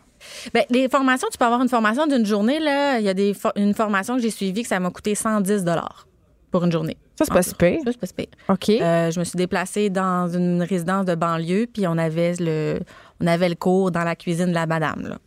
Euh, un autre cours. Oui, c'est super scientifique. OK. Un, un autre cours euh, sur, en, en web binaire, donc sur Internet. Tu es comme sur Skype. Puis on, on donne la formation. Puis ce qui est super avec ça, c'est qu'après ça, tu as, ton certificat. Donc, une journée, 110 et bang, tu as un certificat. OK, là, je veux juste dire que pendant qu'on se parle, j'ai versé un, un cup de poudre. Je suis désolée, je t'ai même pas demandé la permission, puis là, là c'est sur le bureau, puis tout ça, mais c'est rendu vers sapin de Noël, OK? Ouais. Puis là, j'ai un pot, puis c'est supposé faire quoi, cette affaire-là? Ça s'appelle mélange tropical et ça Ouais. pue, ça pue vraiment la mort. Euh, Il est supposé avoir chou frisé, Ouais. biologique, en poudre, communément appelé kale. hein. Ouais. Euh, carottes, persil, brocoli. C'est supposé me faire quoi, ça? Ça devrait te donner de l'énergie. là. C'est comme un supplément. Je goûte, OK? Ouais, t'as-tu mis la bonne quantité, par exemple? C'est quoi la quantité, Manu? Je sais pas, c'est écrit sur la bouteille, mais t'as mis une grosse cuillère. mais J'ai mis une grosse, une bonne cuillère. que D'habitude, c'est bon. ce qu'on met dans. En tout cas, c'est ce que Ouais, je t'ai ouais. vu faire dans le reportage. Oui, mettre une-. Ah, un scoop everyday. Ouais, exactement. Bon, on est everyday puis c'est un scoop. Vas-y. Le scoop, une- c'est que j'en prends une gorgée live. Si je meurs, t'animes l'émission. Tu bois de la salade. Puis, ben, ça goûte comme le vieux popsicle passé date. je sais pas. Hein? C'est pas super, mais, mais tu sais, j'ai pas l'impression que ça peut fa- me faire du mal. Non, parce qu'on regarde ça, on voit les produits, les ingrédients là-dedans, on est comme, ah, ça fait une belle salade, mais est-ce que ça va vraiment faire quelque chose? C'est sucré. C'est sucré. Y a-tu du sucre là-dedans? Parce que le sucre, c'est le malin. C'est ce que j'ai Euh, compris de toutes tes formations. Mais OK, là, tu es allé dans des formations Ouais. euh, en caméra cachée. Toi, Manu, tu l'as pas suivi pour cette partie-là. On va revenir à Pas- ton, à ton non, pas tout le temps. Certaines, oui, mais euh, pas, pas la plupart qu'on voit dans le documentaire. Parce que là, tu étais en caméra cachée. Qu'est-ce qu'on fait miroiter aux gens, Marie-Christine Noël? Ben, on fait miroiter qu'on va aider les gens. Tu sais, la base est bonne. Pour vrai. On, leur, dit- on, on nous dit, ben, on, on va aider les gens à perdre du poids, on va aider les gens à, à se sentir mieux, à mieux manger aussi, parce qu'il y a des menus qui viennent avec, qui viennent avec les, euh, euh, avec les produits. Euh, on- la base est bonne. La base est très bonne. On dit, on dit aussi qu'il faut, faut à notre clientèle dire de, de faire du sport, de bien manger. Fait approche un peu globale. Oui, exact. C'est ensuite que là, Ah. ça- on, on rentre dans le vif du sujet. Donc, faut- on nous invite à vendre des produits, euh, à collaborer avec d'autres euh, praticiens en gestion de poids, s'ouvrir des cliniques, et on nous promet de peut-être pouvoir faire 100 000, 200 000, 300 000 par année. Parce que tu es allé, euh, dans le documentaire, on te voit aller à un événement Herbalife. Oui. Herbalife. Ouais. Très, très populaire. Mais ça, c'est très populaire. Ouais, On a, ça a défrayé la manchette aussi, il y a pas longtemps, parce qu'ils utilisent en quelque sorte un système de vente pyramidal. Mhm. Et on voyait un, un monsieur témoigner, ça se passait en anglais, mais il disait qu'il avait fait 17 000 en Oui. un mois. Fait que ça frappe l'imaginaire quand tu vas là, puis Oui. tu, tu entends ça. Tu sais, souvent, les personnes qui se lancent là-dedans, ce sont des personnes à la maison, donc À la maison, un exact. petit revenu. Oui, exactement. Et bon, euh, il y en a qui disent que ces produits-là fonctionnent, mais il y en a d'autres qui disent que ça ne fonctionne pas du tout. Donc, oui, il y a, toute cette industrie-là qui est derrière, parce qu'il faut le dire, au Canada, on a dépensé, les Canadiens, 11 milliards de dollars cette année en produits et en services pour la gestion de poids? Ben, ça me surprend. Je sais pas, Manu, ce que tu en penses, mais moi, ça me surprend pas parce qu'on est bombardé Mhm. d'images de minceur, l'idéal féminin, puis même de plus en plus l'idéal masculin. Euh, ben, ce sont des gens qui sont minces, qui correspondent à un certain standard de beauté. Fait que c'est- c'est c'est vraiment une industrie qui se base sur les insécurités du monde. Oui, beaucoup. Puis c'est ça qu'on a, qu'on a remarqué en le faisant, c'est que ça fait, ça fait miroiter beaucoup de petits miracles qui finalement marchent jamais. Tu sais, on- Mhm. tous nos spécialistes l'ont tout dit. Puis faire l'exercice, bien ça. manger. Après ça, l'idée, c'est sûr que l'idée, sais, le mot detox comme tel, c'est un beau mot qui fait rêver beaucoup de monde parce que euh, se détoxifier, c'est une image très, très forte. Là, tu sais, c'est- Ben, euh, ça fait sortir le mal. Puis on dit qu'on fait ça avec une pilule, avec une poudre, avec n'importe quoi. Fait que je pense que cette image-là, les gens y adhèrent, puis ils veulent y croire. C'est fort. Euh, Je suis contente que tu m'ouvres cette porte-là, euh, Manu Chantanier, parce que euh, cette idée de se détoxifier. là, C'est faux, Attends, oui, dire. mais ça, n'existe pas, ce mot-là. je, sais. je- hier, quand je regardais le documentaire, je me disais, tu sais, on est obsédé de la propreté dans Oui. nos maisons. On achète du lissol pour tuer les bactéries. Puis, ça, puis j'entendais euh, les personnes en formation. Il y en avait une qui disait, on a des verres dans nous autres. Euh, une autre qui, a- que- qui faisait euh, des lavements avec de l'eau, de l'intestin. On va en reparler tantôt. Euh, on est dans cette idée de pureté, même à l'intérieur de soi, là. Oui, effectivement. Puis ben, c'est là, c'est pour ça qu'on a pris le mot détox parce que ça n'existe pas, le- la, la, la détox. Mais les toxines, on en parle tellement depuis plusieurs années. Là, là, on est plein de C'est tout le temps pas clair, hein? C'est, enrobé d'un discours Ouais. scientifique. Ils se mettent des blouses blanches. euh. Ben c'est pas des scientifiques, c'est ça, c'est des gens qui se disent spécialistes, puis c'est tellement mal régi au Québec que ben tout le monde peut se dire spécialiste en alimentation, en nutrition, en coach, euh, en santé. Donc mais ils n'ont pas jamais le droit d'utiliser le mot nutrition parce que ça appartient à l'ordre des diététistes et nutritionnistes. Mais on joue beaucoup beaucoup beaucoup sur les mots. Mais on l'entend. La fille dit on n'a pas. On, on- n'a pas le droit de s'appeler nutritionniste. Elle le dit, on va jouer sur les mots. Euh, en parlant de choses dites qui, moi, m'ont m'ont fort inquiété, euh, il y a eu des références à la vaccination et à l'autisme, Mhm. des références aussi euh, aux hormones et à l'homosexualité. Il y avait Oui. des propos quand même assez inquiétants tenus par des personnes qui étaient en, en position de former des gens. Oui, puis les professionnels de la santé qu'on a rencontrés là, c'était très important pour eux de dire ceci, c'est dangereux. Qui, Ceci, qui vous avez rencontré comme professionnel? On a rencontré entre autres euh, Yves Jalbert qui s'occupe de l'association de la santé euh, de la SPQ, de la santé publique du Québec. Euh, lui là, il a fait son chev- cheval de bataille là, pendant cinq ans. Là, il a travaillé que là-dessus sur les produits euh, pour perdre du- pour euh, pour la gestion de poids. On a aussi le docteur euh, Miguel Ben Suzanne qui est connu comme gastro-entérologue. On l'a vu dans euh, la, la Ben, célèbre série de garde 24-7 Ben oui, à Télé-Québec. excellent. Euh, on a Marc, euh, euh, docteur Marc Bilodeau aussi, hépatologue. On est allé chercher les meilleurs dans leur domaine pour vraiment qu'ils nous expliquent c'est quoi, est-ce que ça existe vraiment une cure de foie, une cure de, de détox, une cure d'intestin? Est-ce que c'est bon? Est-ce que ça fonctionne? Est-ce que est-ce qu'on devrait prendre ça? Je ne vendrai pas de punch, là, mais tout le monde nous le dit, ça ne fonctionne pas. OK, mais je ne sais pas si vous connaissez euh, euh, Courte. Oui. C'est une, une madame enrobée Oui, qui s'est ben mise à course à pied, puis son slogan, c'est « Il n'y en aura pas de miracle ». Bravo. Tout le long que j'écoutais cette affaire-là, je me disais, Mm. c'est ça qu'on nous vend. On nous vend Ouais. du miracle. Mais quand même, c'est... Ces gens-là, ils en ont des exemples miraculeux. là. Oui, on nous en flash raison. en pleine face là, du monde qui ont perdu 100 livres avec de la poudre. Avant, après, euh, j'ai perdu 50 livres. Ben, c'est pour ça aussi que les gens font confiance à ces produits-là et à, à ces, ces, euh, ces gens qui se disent spécialistes en alimentation. C'est parce qu'on les voit sur les réseaux sociaux, la photo avant de la madame, puis le après. Mais c'est spectaculaire. Oui. Même moi, je serais tentée. Gars, je la bois, la petite poudre verte en ce moment, puis je me dis, coudon, peut-être que je vais maigrir de la taille. Ah ouais, comme si on avait besoin. Ben oui. Ah, mais ça, c'est un autre sujet. Qui es-tu pour juger de, mon- de ma perception? Mais t'en as que je juge rencontré. en ce moment, c'est que tu es en train de continuer à le boire. là. T'as pas besoin de ça. Pour vrai, là. C'est pas très bon. Je pense que je vais arrêter. Ben oui, Oui, pour le bien de ta santé. Exactement. OK, parce qu'en plus, c'est ça. Achète des légumes, achète des, des fruits. Tu vas voir, tu vas avoir bien plus de fun aussi à, Là, je fais, à tout, manger. je fais tout un plat avec mon verre de, verre de Nutrifilia Nutrigrain, mais où je vais en venir, c'est que ces produits-là, c'est le fun, on leur fait confiance parce qu'ils ont l'air homologués par Santé Canada. Ils- Ils ont un petit ouais. numéro euh, marqué dessus, le NPN. C'est ça. Ça, qu'est-ce que c'est, Marc-Christine? Ça, c'est un numéro d'homologation de Santé Canada. Euh, les- l'homo- L'homologation là, chez Santé Canada pour les produits d'auto-soin comme ça, puis des produits naturels, c'est assez simple. On y va vraiment avec les ingrédients. Puis on le sait, là, tous les ingrédients sont naturels en ce Mais moment. ça a l'air inoffensif. Je Exactement. regarde Mais ça. c'est pas homologué comme un médicament, par exemple. On fait pas de tests, euh, on fait, on n'a pas de, de, de placebo, on n'a pas tout ça, là. C'est, on, on envoie quelques documents, Santé Canada, San- Santé Canada euh, vérifie. Et comme le docteur Yves Jalbert l'a dit, ben, c'est fait un peu tout croche. là. Mais en même temps, tu n'as pas découvert quelque chose de préoccupant sur les Ouais, numéros. ça, faut euh, écouter le documentaire. Ouais, c'est ça. Mais c'est pour oui. ça. Il y a quelque chose sur le numéro, les numéros euh, d'homologation qui, en tout cas, moi, m'inquiéterait. Mais tu sais, Oui. encore sans, sans voler de punch, il y a, il y a, euh, je pense que c'est Jalbert qui nous disait ça.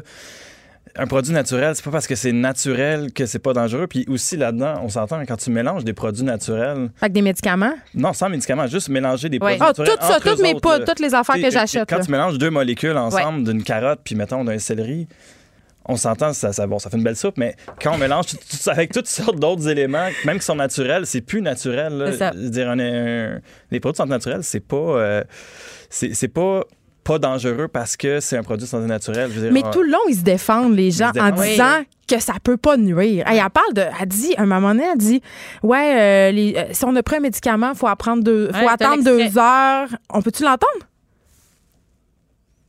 Quelqu'un qui prend des médicaments, euh, est-ce que il va l'évacuer, son médicament? Il n'y a pas aucun danger deux heures après la prise de médicament.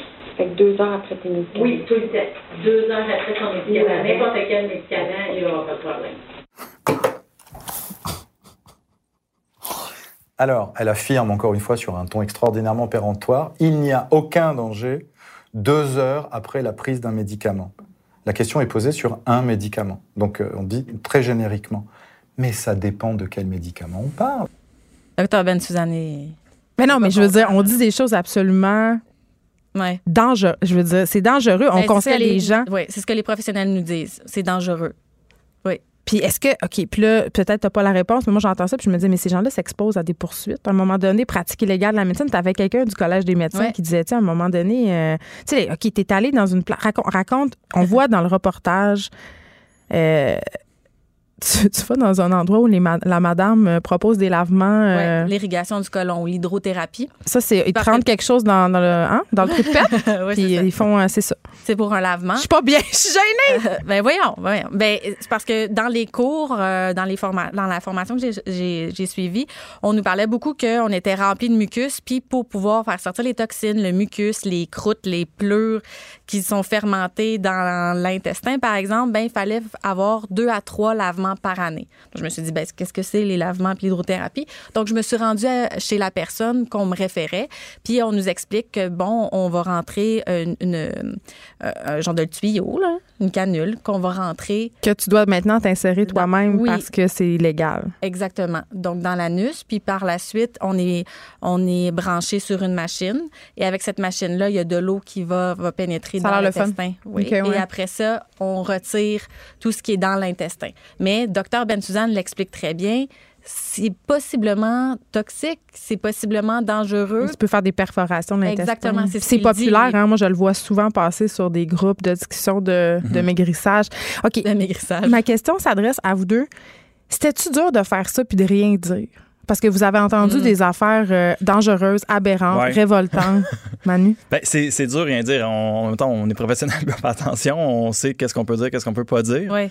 Euh, c'était- Il y a beaucoup d'anecdotes qui étaient très cocasses, bon, comme celle-là.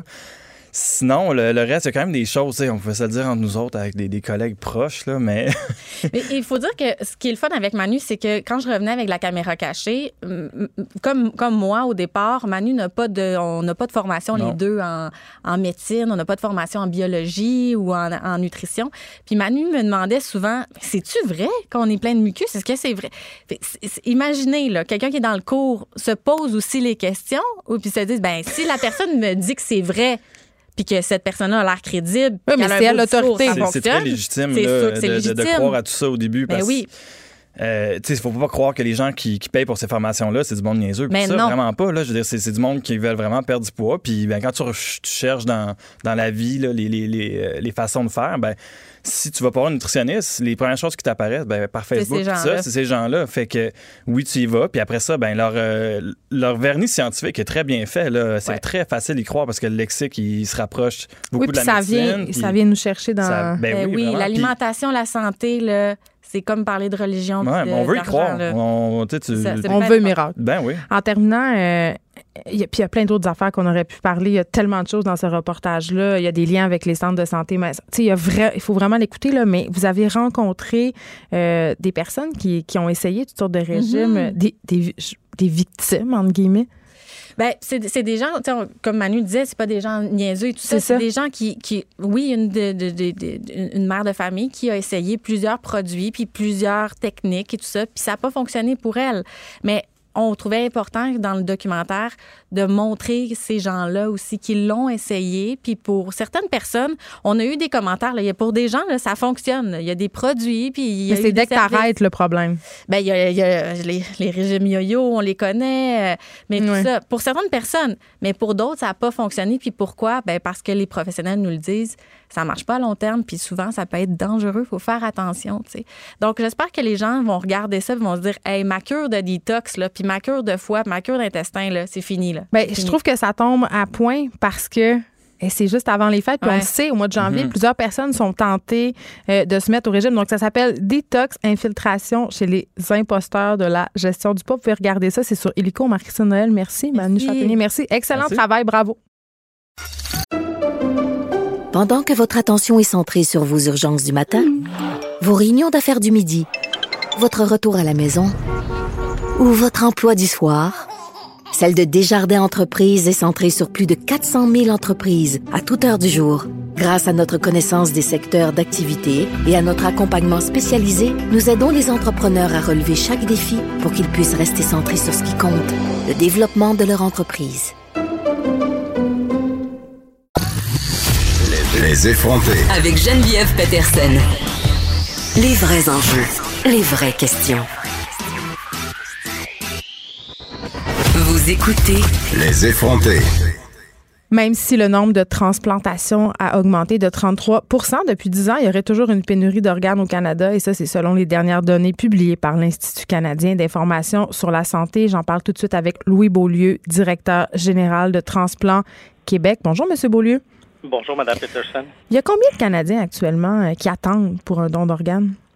Écoutez, on parle d'un peu plus de 4000 euh, Canadiens qui attendent pour un don d'organes euh, selon les données les plus récentes. Et c'est toujours un peu mystérieux pour les gens qui s'y connaissent moins.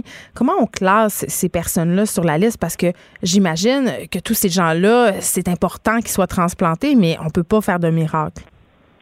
Ça, ça c'est un fait. Donc, pour être inscrit sur une liste d'attente pour un organe, il faut avoir été évalué par euh, des équipes médicales dans un hôpital. Alors, il y a différents cas de figure qui vont euh, mener à la greffe dépendamment des organes, mais en général, on peut dire que c'est euh, une insuffisance d'un organe qui fait qu'il ne pourra plus fonctionner à court ou à moyen terme, qui fait qu'il faut le remplacer. Par exemple, euh, si je fais une fibrose pulmonaire, euh, soit parce que j'ai la fibrose kystique ou autre chose, viendra un moment où mes poumons ne pourront plus suffire à me permettre de respirer et on devra envisager la greffe. Ou encore, quand on est en insuffisance rénale euh, terminale chronique, c'est-à-dire qu'on doit être en dialyse, le meilleur traitement, le plus efficace et le moins coûteux, c'est la greffe d'organes. Donc ça, ce sont deux exemples. Il y en a d'autres que je pourrais prendre, mais qui font en sorte que, après une évaluation, on va nous inscrire sur une liste d'attente, c'est-à-dire un des programmes québécois, il y en a plusieurs, va inscrire la personne sur la liste d'attente de Transplant Québec. Et à partir de là, éventuellement, il y aura des offres d'organes qui vont être faites pour répondre à ce besoin-là. Et ce qui fait qu'on se retrouve euh, en tête de liste, euh, j'imagine, M. Beaulieu, c'est qu'il y a une menace pour le, euh, le pronostic vital? Et effectivement, idéalement, on aimerait greffer le plus tôt possible. Idéalement, dans les cas de dialyse, on aimerait mieux ne pas aller en dialyse, mais pour le moment, selon la façon dont les algorithmes ont été élaborés avec les médecins, les scientifiques, les éthiciens, on arrive à la conclusion qu'on doit être en dialyse pour pouvoir bénéficier d'une greffe de rein. Pour les autres organes, il y a d'autres facteurs qui vont jouer en compte et, effectivement, euh, le risque imminent de décès euh, va provoquer euh, une urgence et cette urgence-là va être traitée le plus rapidement possible. Et Dieu merci pour ça, on a aussi des collaborations pan-canadiennes où on va partager un certain nombre d'organes en fonction des urgences. J'ai une question un peu délicate. Euh, j'imagine qu'il y a des gens qui meurent faute de donneurs? Malheureusement, oui. Il y a des gens qui meurent. Euh, pour tout le Canada, il y a eu 223 décès en 2018. Euh, c'est quand même beaucoup? C'est quand même beaucoup.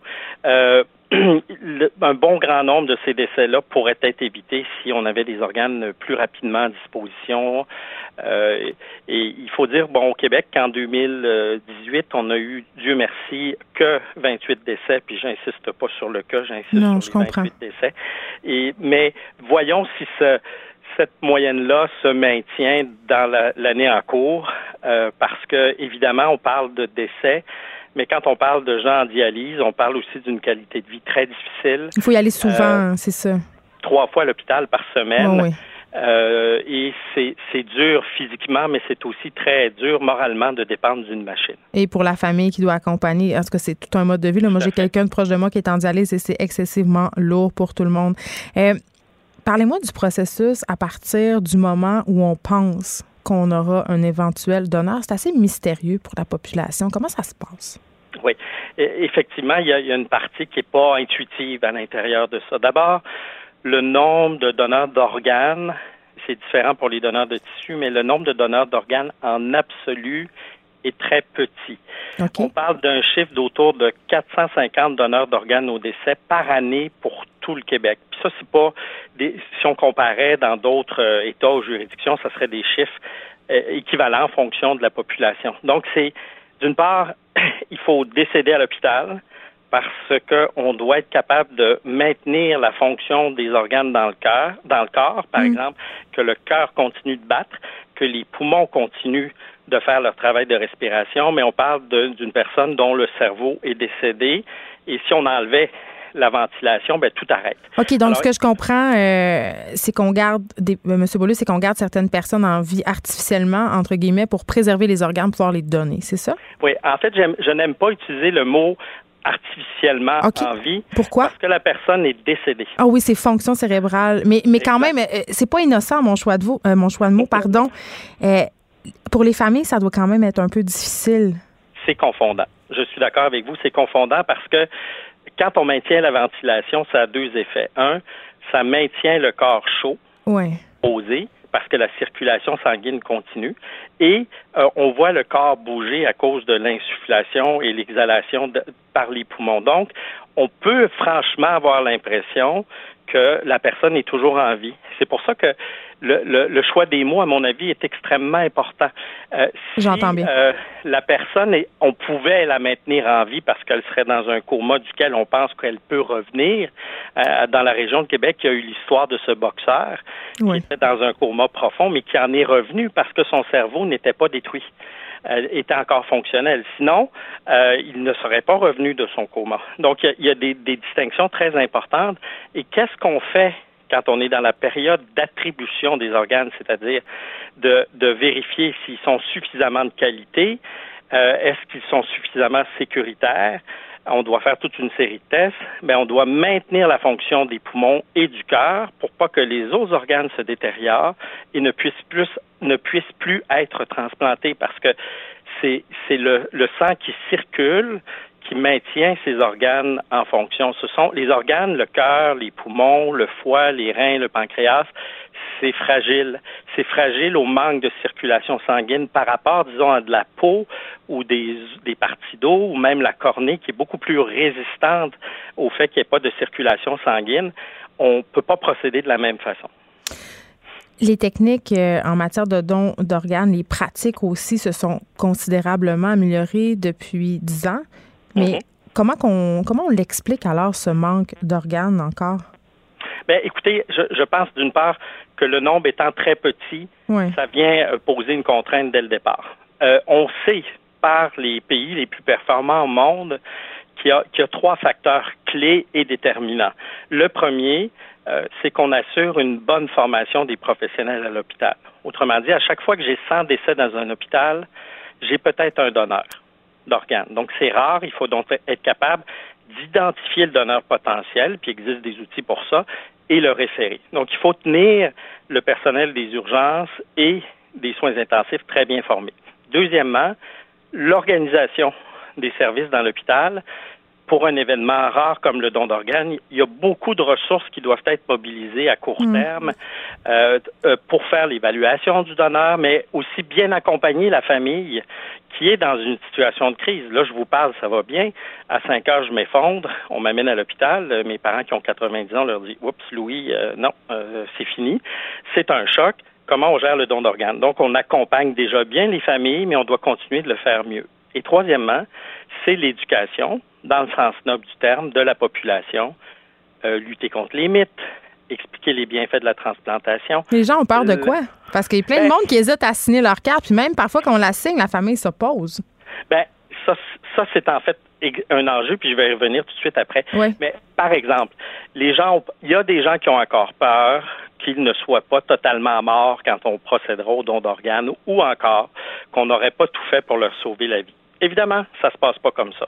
D'abord, on essaie de sauver la vie des gens et après, quand on n'y arrive pas, on considérera le don d'organes et on procédera. Il y en a d'autres, puis on peut tous se faire une image, puis là, je vais la provoquer. Euh, on peut s'imaginer sur une table d'opération, puis on prélève les organes, on sort les organes de notre corps. C'est pas une image qui nous plaît. Donc, on peut se faire ce genre de scénario dans notre tête, mais c'est pas la réalité. Parce que quand je suis mort, je suis mort. Il n'y a pas de doute. Et euh, encore d'autres vont dire, ben, on ne pourra pas procéder au rite funéraire, à l'exposition, euh, c'est contraire aux religions. Dans les faits, la plupart des grandes religions sont favorables au don d'organes. Il y a des bémols, des fois des enjeux. Alors, faut pas perdre de vue pour l'élément que vous avez soulevé aussi par rapport aux familles que la famille va être dans un état de crise. Le don d'organes mm. survient la plupart du temps suite à un événement subi, une hémorragie cérébrale, un trauma crânien, etc.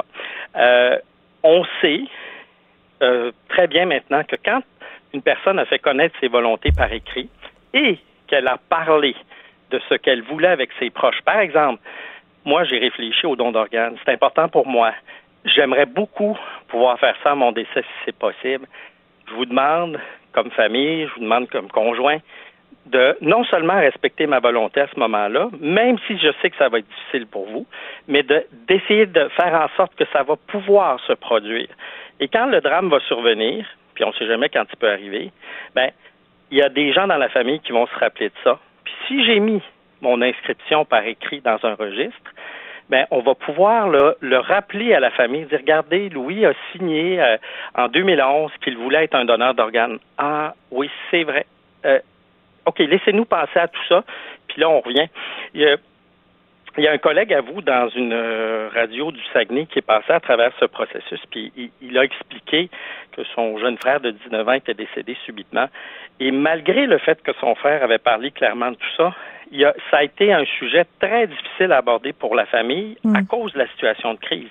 Mais du fait qu'il l'avait fait et que c'était clair pour un grand nombre de membres de la famille, le don a pu se réaliser. Donc, ah, c'est pas linéaire. C'est pas un processus linéaire. Est-ce que euh, vous seriez en accord avec le projet euh, de loi du député libéral André Fortin? Ce qui demande, en fait, c'est que tous les Québécois adultes soient présumés consentants au don d'organes. Il y a des pays qui l'ont fait avec plus ou moins de succès. Hum. Je, vous dirais que euh, ce que je trouve extrêmement positif, c'est qu'on en discute beaucoup. Et oui, on peut discuter du modèle de consentement, mais c'est clair, il y a plusieurs juridictions qui, dont on a l'exemple si on ne fait que ça, si on ne faisait que ça, on se trompe. Donc, il faut regarder plusieurs autres facteurs. Tantôt, j'ai parlé de la formation des professionnels, hmm. de l'organisation des services, puis de l'éducation du public. À travers, si on intègre des éléments dans une loi qui permettront d'améliorer ces aspects-là, puis c'est pas sorcier, c'est pas extrêmement compliqué à faire, et qu'on aborde dans la société en général, la question du consentement, ben ça, c'est extrêmement positif. Maintenant, si on agit seulement sur le consentement, honnêtement, de ce que je connais, ça, je suis dans ma douzième année chez Transplant Québec, on, se trompe. Alors, on ne peut pas juste agir sur cet élément-là. Et, vous savez, euh, dans notre psyché collective, euh, consentir, c'est un acte d'abord individuel. Par contre, le don d'organes peut faire tellement de bien que ça vaut la peine de discuter si le modèle devrait être différent en s'assurant de mettre l'ensemble des autres facteurs qui vont amener le succès en place. Très bien. Louis Beaulieu, merci de nous avoir parlé. Vous êtes directeur général de Transplant Québec. Et je trouve ça important de souligner qu'en ce moment au Québec, si la famille n'est pas d'accord, on l'a bien dit, le prélèvement d'organes n'a jamais lieu. Donc, c'est toujours important de signifier nos intentions à notre famille. De 13 à 15, les effrontés. Cube Radio. Chronique podcast avec Frédéric Mockel, notre recherchiste et auteur du blog Accro au balado. Et là, aujourd'hui, Frédéric, tu nous parles de vin. Oui, euh, en fait, je sais que toi, tu t'intéresses beaucoup euh, au vin, euh, notamment avec notre chroniqueur littéraire David Quentin. c'est le cas aussi dans, moi aussi, j'aime beaucoup, beaucoup le vin depuis quelques années. Mais on va se le dire, là, je sais pas si ça a fait la même chose pour toi, mais personnellement, pendant un long moment de ma vie, j'ai trouvé que le vin, c'était vraiment snob puis difficile d'approche. Ah, non, mais même moi, encore aujourd'hui, je m'intéresse au vin. Oui dans le sens où, tu sais, je fais pas juste aimer ça en boire. J'aime ça mhm. qu'on me raconte un peu qu'est-ce que je bois et tout ça, mais parfois, je trouve que ça va un peu loin. Exemple, tu vas dans un restaurant, puis là, le sommelier arrive, puis là, il te fait quasiment un spectacle, puis il fait Oh, ce vin, il goûte la mini-jupe, il goûte euh, l'embrassade, il goûte le champ de blé. T'es comme, hey là, calme-toi, là. je suis là au théâtre, j'irai, là. Et puis toi, le paramètre que tu veux regarder, le principal, c'est combien la bouteille, euh, s'il vous plaît? Ben, pas nécessairement tant que ça, mais oui. Oui, je me souviens à l'époque où je commençais à sortir dans les restaurants, puis puis j'avais aucune idée de ce qu'on buvait. Puis, tu sais, on- je suis sûr que je suis pas le seul à faire ça, là, à, à sélectionner pas, pas nécessairement le plus cheap, mais mettons La le deuxième. deuxième plus cheap. tu sais, juste pour être sûr. Ah oui, je connais ça, moi, l'Espagne. Oui. Euh, mais, euh, donc, euh, en fait, oui, c'est ça. Pendant longtemps, j'ai trouvé ça vraiment snob. Je m'intéressais beaucoup à la bonne bouffe, à la bière qui est, selon moi, peut-être un alcool un peu plus facile d'approche, un peu moins snob. c'est drôle que tu dises ça. Moi, je suis pas capable. Ah ouais, ok, en Je déteste toutes les bières.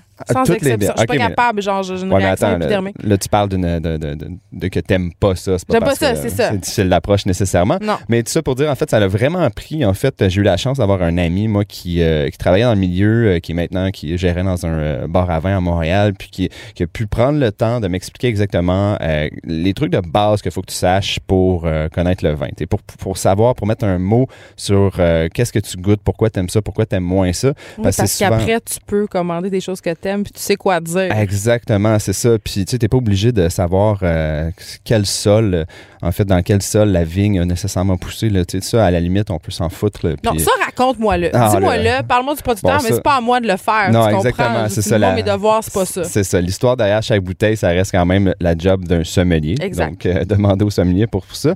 Mais reste que pour euh, monsieur, madame, tout le monde, c'est quand même encore aujourd'hui très intimidant. Là, les parties de Noël vont arriver, euh, puis là, t'amènes ton vin, puis il y en a tout le temps un ou une qui- dans la famille qui va faire Ah oui, je connais ça, moi, mais oh non, moi, je bois pas ça, ça goûte pas assez bon pour moi. Puis là, t'es Ah, ça, c'est moi. Ah ouais, c'est Non, mais moi, je, je fais juste, je, je le dis pas, moi. Ok, tu le dis pas, tu moi, fais je fais juste juste juger. refuser les Ah, verres de ouais. vin qu'on m'offre puis ouvrir ma bouteille subtilement euh, dans un coin. T'amènes ta propre bouteille puis tu la partages pas, là? Avant, avant qu'on parle de balado, moi, Ouais. je veux te poser une question. ok? Vas-y, Parce que euh, l'autre fois, j'étais avec des amis, puis on, on niaisait, justement, on avait cette discussion sur le vin, puis on se rappelait des vins qu'on aimait quand on n'aimait pas le vin. Mhm. Tu sais, quand t'es jeune puis que t'as 20, 21 ans, mettons, en tout cas, moi, je connaissais pas les vins à cette Ben époque-là.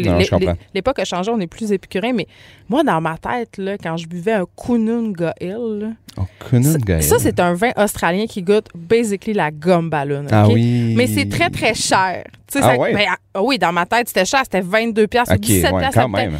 À 20 ans, je trouvais ça cher. là. Ben, 17 pour la gomme ballon, c'est cher, là, Oui, 17 oui. piastres, 20 Puis c'est drôle à quel point notre goût pour le vin se transforme, se raffine et qu'on recherche de plus en plus de la subtilité au lieu du, goût de 2 par 4. Oui, mais en Ça fait, change. mais en fait, c'est bon, on fera pas un cours nécessairement Je veux savoir c'était quoi ton 20-101. vin. Je veux savoir c'était Ben, quoi en ton fait, vin. c'est moi, c'était le classique. euh, J'étais un, un jeune adolescent euh, qui euh, qui savait pas trop boire ou quoi boire, donc euh, tu sais le bon vieux Caballero de Chili. Oh là on aimait là! toujours ça. Ça venait un litre, c'était 12 piastres même pas. Ça saoule. Ah ouais, exactement. Mais bon.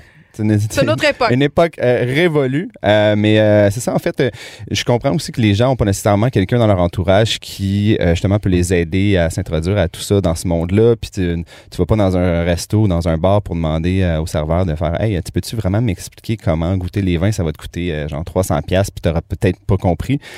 Fait moi- assurément pas Exactement, c'est ça. Donc moi, en fait, qu'est-ce que j'ai fait? c'est j'ai, colligé un petit peu une liste de balados, en fait, qui peuvent aider les gens parce que ça, c'est selon moi la meilleure option euh, parce que c'est, vraiment des gens souvent qui sont des très bons euh, vulgarisateurs qui peuvent euh, vraiment t'aider à aimer le vin puis te faire comprendre pourquoi t'aimes le vin. Je vais te faire... Mais faire- qu'est-ce que t'aimes aussi? C'est surtout ça? Exactement, en fait, c'est ça. Puis développer tes goûts aussi, parce qu'au début, quand on parle de vin, on aime souvent qu'est-ce qui est plus sucré, parce que le sucre peut cacher certaines des trucs. Ouais, exactement. C'est ça, des trucs, des trucs un peu plus désagréables au Ouais. début, avec lesquels on n'est pas habitué. Mais je trouve que le balado aussi est plus euh, facile d'approche que, euh, par exemple, euh, tu il existe des guides ou tu même le, le vin pour les nuls, par Ah, exemple. J'ai déjà essayé de lire ça. Mais tu sais, je veux dire, tu t'installes avec une bouteille de vin tout seul, avec un livre, je veux dire, c'est tellement déprimant. C'est pas, une bouteille de vin n'est pas faite pour être bu comme ça en solitaire. C'est quelque chose que tu es supposé partager. Puis justement, peut-être écouter un balado avec ta- euh, ton chum, ta blonde, tes amis ou même tout seul. C'est quand même un peu moins triste, je trouve. Oui, t'as raison. Puis euh, aussi, ça peut aider beaucoup les néophytes, mais même pour moi qui commence à en savoir un petit peu plus, de plus en plus, puis qui m'intéresse à des trucs un peu plus détaillés, euh, ça l'aide aussi parce que euh, c'est beaucoup des podcasts qui invitent, par exemple, des, vignerons ou des experts, euh, des gens qui viennent de travers le monde, qui peuvent te faire découvrir des régions, des, des, aspects du vin que tu connais pas nécessairement. Puis à cause de ça, justement, moi, je, me suis attaché à plusieurs balados qui pouvaient peut-être nous aider justement à comprendre le vin à la veille des fêtes comme ça. Donc, je commencerai avec la première et la plus facile suggestion à proposer. C'est notre propre balado chez Cube, en fait, qui s'appelle Méchant Raisin, qui est animé, en fait, par Mathieu Turbide, Patrick Daisy et Nadia Fournier, qui, est, qui, bon, qui n'ont pas besoin de faire leur preuve vraiment parce qu'il y en a beaucoup qui les lisent depuis plusieurs années sur le site du Journal de Montréal, sur leur blog, justement, du même nom, donc Les Méchants Raisins. pour moi, c'est le, dans ma liste, en tout cas, c'est la, suggestion la plus pertinente pour les Québécois parce que c'est le seul podcast québécois qui parle vraiment bien du vin et qui suggère directement des choses à la SAQ. Donc, euh, c'est certain que nous, on est, bon, avec le monopole de la SAQ, c'est difficile des fois, les bouteilles importation privée, euh, c'est, des fois, c'est difficile de trouver exactement ce qu'on veut ou de trouver une bouteille en particulier. Mais avec les méchants de raisin, eux euh, vont faire, oui, des discussions, des entrevues, mais beaucoup des dégustations. il y a un segment que j'aime beaucoup, c'est la dégustation avec le public. Donc, ils vous suggèrent d'acheter une bouteille, puis ils peuvent la boire, vous la buvez avec eux comme ça peut-être que vous ne serez pas nécessairement capable de mettre le doigt sur, euh, par exemple, l'arôme de, de, je sais pas, de fruits à chair blanche, euh, par exemple.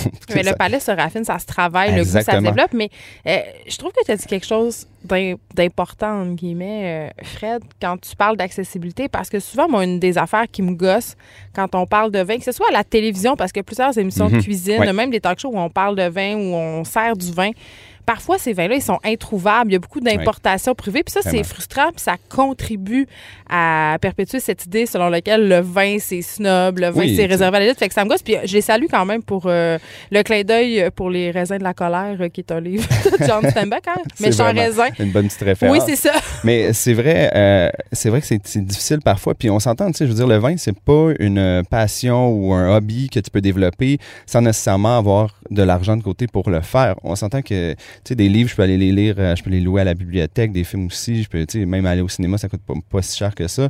Mais si je veux me, vraiment me mettre dans le vin, puis euh, de commencer à boire, puis à, comment dire, à découvrir ce monde-là. À monter une cave, là. Ben oui, à te monter une cave, à vin en plus. ça commence à être tellement cher, je veux dire. Il y a des maisons qui sont vendues avec leur cave à vin et c'est des sommes absolument astronomiques. Mais tu vois, l'autre fois, on parlait de vin nature avec David Quentin. Je mhm. pense que cette mode du vin nature-là, c'est un peu en réaction à cette élitisme qui est euh, propre euh, à la sommellerie, aux vins qui sont, qui, sont plus traditionnels. Oui, entre autres. Puis sans se lancer nécessairement dans, dans, les origines du vin nature, ça reste euh, une des, une des C'est des punks du vin. Exactement, ouais, c'est une bonne façon de décrire. Puis bon, il y a des gens qui haïssent ça, il y a des gens, il y a beaucoup de gens qui commencent à, découvrir ça, mais je, crois personnellement qu'il y a beaucoup de gens qui aiment le vin nature parce que c'est justement, ça a le moins de l'étiquette, c'est snob, c'est plus, on a essayé quelque chose, bois-le. C'est funky. C'est funky. C'est peut-être dégueu. Mais c'est peut-être très on bon. le sait pas, on va le savoir à l'ouvrage. C'est ça, on le sait pas plus que vous autres. Fait qu'allez-y, buvez avec nous. Euh, justement, en fait, si euh, ça, t'intéresse les vins nature, il y a un podcast américain qui s'appelle Natural Disasters euh, de Heritage Radio Network. Bon, c'est en anglais, mais c'est un très bon balado américain. Moi, de la façon que je pourrais te décrire ça en une phrase, c'est c'est comme si tu écoutais tes deux amis du Myland qui te décrivaient les meilleures bouteilles de vin nature qu'ils ont bu dans leur resto funky hier Donc, c'est très bobo. C'est très bobo. bon, pour le meilleur et pour le pire, mais c'est très aussi relax comme approche. C'est vraiment, on dirait, deux jeunes euh, amis. C'est des gens qui se connaissent beaucoup malgré, euh, même s'ils approchent ça avec vraiment de légèreté. Euh, puis ils conseillent des bouteilles d'un peu partout, dont certaines qui peuvent être disponibles justement à la sac des fois. Puis si, bon, si vous voulez vraiment pousser, bon, il y a toute l'histoire des, des, importateurs privés. Il y a toujours moyen de faire affaire avec eux. Mais bon, ça, c'est sûr que c'est pour les passionnés. une plus grande marge dans le budget aussi. Oui, exactement. Un peu plus de temps puis un peu plus d'argent. Ouais. une autre suggestion, en fait, que j'aime beaucoup, c'est un podcast français qui s'appelle Le Pas à Pas. Bon, pas un très bon nom, mais euh, c'est un gars. Excuse-moi. Non, hey, les gars, vous n'êtes pas forcés. Non, c'est ça. En fait, c'est euh, un Français qui s'appelle Yann Rousselin, qui est fondateur d'un organisme de formation justement sur le vin euh, en France. Puis c'est très simpliste comme approche, comme balado. Tu as des fois l'impression que c'est comme un exposé oral que tu es en train d'écouter. Ça a l'air le fun. non, non, mais il y a des limitations, mais ce qui fait très bien, c'est d'expliquer par court épisode des éléments très importants pour comprendre le vin. Selon moi, euh, c'est le, podcast qui va vous aider le plus à, vraiment des choses, commencer. C'est ça. Puis, tu sais, il vous prend pas. On, commence par la base. lui, tu sais, il prend comme si vous connaissez pas grand chose, puis au pire, allez écouter mon épisode d'avant sur ça avant d'écouter celui-là. Donc, c'est très c'est ça, c'est un peu plus. Euh, euh, c'est pédagogique. Exactement, c'est très pédagogique. Euh, un autre, justement, qui est pédagogique, mais qui est en, anglais, celui-ci, qui s'appelle Wine for Normal People. Donc, tu peux te douter qu'avec le nom, justement, vin pour les gens normaux, C'est encore une fois un balado qui approche le vin de façon la plus basique possible. Démocratique. Démocratique. Euh, c'est vraiment une experte du vin qui s'appelle Elizabeth Schneider, qui est très connue dans ce milieu-là en- aux États-Unis. Mais euh, son but, elle, c'est vraiment de genre enlever euh, tous les termes euh, bien trop euh, chargés de Spécialisés, là, qu'on qui font peur au monde. Exactement, c'est ça. Les en isme. les ismes, Du oui. vin. On fait un salut à notre chroniqueuse euh, Pamela Dumont. Euh, mais euh, c'est vraiment facile d'approche si vous êtes capable de parler en anglais, d'écouter en fait surtout en anglais. C'est- c'est un bon podcast pour aller un peu plus à profondeur, mais sans nécessairement euh, snobber quoi que ce soit. Puis un autre petit dernier euh, qui, euh, que j'aime aussi, un balado qui s'appelle Tire-Bouchon, qui est relativement, relativement nouveau. C'est un balado français, encore une fois. Bon, on peut se douter que la France fait beaucoup plus de podcasts que, Ben, que nous sur, sur le, le vin. on s'entend. Longue tradition de Euh, ce que j'aime énologique. Exactement. Ce que j'aime beaucoup de Tire-Bouchon, c'est que c'est un peu humoristique. En fait, les gars qui font ça, ils ont, ils ont vraiment du fun. C'est un peu à la bonne franquette. Puis, euh, je le conseille pour quelqu'un qui veut peut-être écouter, qui est très habitué, mettons, à, à tout ce qui est euh, balado euh, d'humour, par exemple, puis qui aime ça avoir deux gars qui jasent autour d'un micro. puis- Pendant une heure et demie. Exactement, sans nécessairement avoir une grosse structure, parce que des fois, Il y a je pas suis- de but. Une, ben, il y a un but, bien entendu. Ok. Le but est de parler de vin, mais parler de vin, comme par exemple, on peut en parler avec un ami dans un bar. Ça peut s'en aller dans tous les sens. C'est ce que tu dis. Exactement. Mais j'aime ça, moi, ça. Fait que ça dépend si vous avez- voulez garder focus ou pas. Fait que Mais si- des fois qu'on a bu une coupe de verre, on est moins focus. Fait qu'on Exactement. écouterait peut-être Ok, ça. peut-être, ouais, c'est ça. Peut-être à la dernière bouteille, euh, écouter Tire-Bouchon à la place. Euh, donc, euh, c'est ça. Si vous voulez euh, voir, en fait, ces suggestions-là, avoir des liens, vous allez sur mon blog, sur le site de Journal de Montréal, en fait, le blog s'appelle Acro Balado. Vous allez retrouver toutes ces suggestions-là. Donc, n'hésitez pas aussi à m'écrire si vous avez des suggestions de votre côté. Frédéric Mockel, merci. Là, le résultat de cette chronique-là, c'est que soudainement, j'ai très envie de boire un Ouais. excellent verre de vin. merci beaucoup. Merci à Pendant que votre attention est centrée sur vos urgences du matin, vos réunions d'affaires du midi, votre retour à la maison ou votre emploi du soir, celle de Desjardins Entreprises est centrée sur plus de 400 000 entreprises à toute heure du jour. Grâce à notre connaissance des secteurs d'activité et à notre accompagnement spécialisé, nous aidons les entrepreneurs à relever chaque défi pour qu'ils puissent rester centrés sur ce qui compte, le développement de leur entreprise. Peterson, la seule effrontée qui sait se faire aimer. Jusqu'à 15, vous écoutez Les effrontés. Je veux qu'on fasse un retour sur l'entrevue euh, que Jonathan Roberge, humoriste, m'a accordée hier euh, aux effrontés. En passant, euh, je sais, là, on fait de la radio web, fait que l'affaire qui est le fun avec ça, c'est que vous pouvez tout le temps réécouter les segments, les entrevues qui vous intéressent sur l'application Cube Radio ou euh, sur Internet. Mais j'ai eu beaucoup, beaucoup de réactions, beaucoup de courriels. C'est une entrevue qui a touché les gens au plus haut point. Jonathan Roberge qui est venu euh, nous raconter comment euh, son fils Xavier, 10 ans, euh, faisait face en ce moment à un cancer du cerveau. Il a été opéré très, très récemment où il a retiré une tumeur de la grosseur d'un avocat. Et là, aujourd'hui, il passait... une biopsie de la moelle épinière, en fait. Euh, ça fait un petit peu mal. Jonathan euh, témoignait hier que ça lui faisait peur, que ça faisait peur à son fils. Donc, évidemment, toutes ses pensées sont avec nous. Mais je voudrais, euh, avec lui, pardon, je voulais revenir sur quelque chose qui me dit que j'ai trouvé euh, révélateur et fort préoccupant. Jonathan, en ce moment, est en séance de relations médias, si on veut, parce que ça va être son premier one-man show qui s'appelle Bisous. Ça commence en 2020. Et il y avait beaucoup, beaucoup, beaucoup d'entrevues de planifier avec différents médias à propos de cette tournée-là. Et quand, euh, il est sorti publiquement pour annoncer que son fils était malade, il y a eu une quarantaine d'annulations. Euh, puis il l'a dit, là, Jonathan est connu pour son franc-parler, euh, sa grande candeur aussi, ce sont des qualités. Euh, il me dit, ben les gens, ils sont mal à l'aise, ils savent pas quoi dire par rapport euh, à la maladie. Et c'est vrai. C'est vrai, quand quelqu'un est malade autour de nous, on a deux réflexes. Soit un, d'éviter le sujet, vraiment de faire comme si la maladie n'existait pas, ou l'autre sujet, c'est de ne parler que de ça. Et souvent, euh, les personnes qui sont malades, en, en tout cas ceux qui m'en ont parlé, m'ont dit, moi, je veux pas juste être ma maladie. Mais il y a comme quelque chose de très malaisant par rapport à tout ça. Et évidemment, quand on entend des histoires de cancer qui touchent des enfants, notre première réaction, c'est de dire c'est pas juste. Et je dois vous avouer, là, ça a été une entrevue que j'ai trouvée euh, euh, difficile à faire en ce sens-là parce que j'ai un enfant qui a exactement le même âge et je peux vous dire que hier soir, quand je suis arrivée chez moi, euh, j'ai regardé ma fille Sophie qui a 10 ans, puis je pouvais pas même pas m'imaginer ce que ce serait si je devais faire face à une situation comme ça. Et bon, je suis hypochondriaque, j'ai demandé ça avait mal à la tête. je m'informer de son état de santé. Mais vraiment, si vous n'avez pas écouté cette entrevue-là avec Jonathan Roberge, je pense que ça vaut le détour. Ça fait réfléchir, c'est humain. Et vraiment, euh, j'ai eu la petite babine d'en bas qui a shaké par rapport à la façon dont ils font face à cette affaire-là avec panache, euh, une incroyable lucidité. Donc voilà, allez voir ça sur l'application de Cube Radio, sur le site web de Cube Radio. C'est tout pour nous. La semaine est déjà finie. Ça passe si vite en votre compagnie. Merci d'être là. Merci d'être là toujours en plus grand nombre. De m'écrire aussi. J'apprécie chacun de vos courriels, même ceux de haine. Parce que je peux les lire en nombre puis vous shamer. Mais j'en reçois, j'en reçois pas tant que ça. Je vous taquine.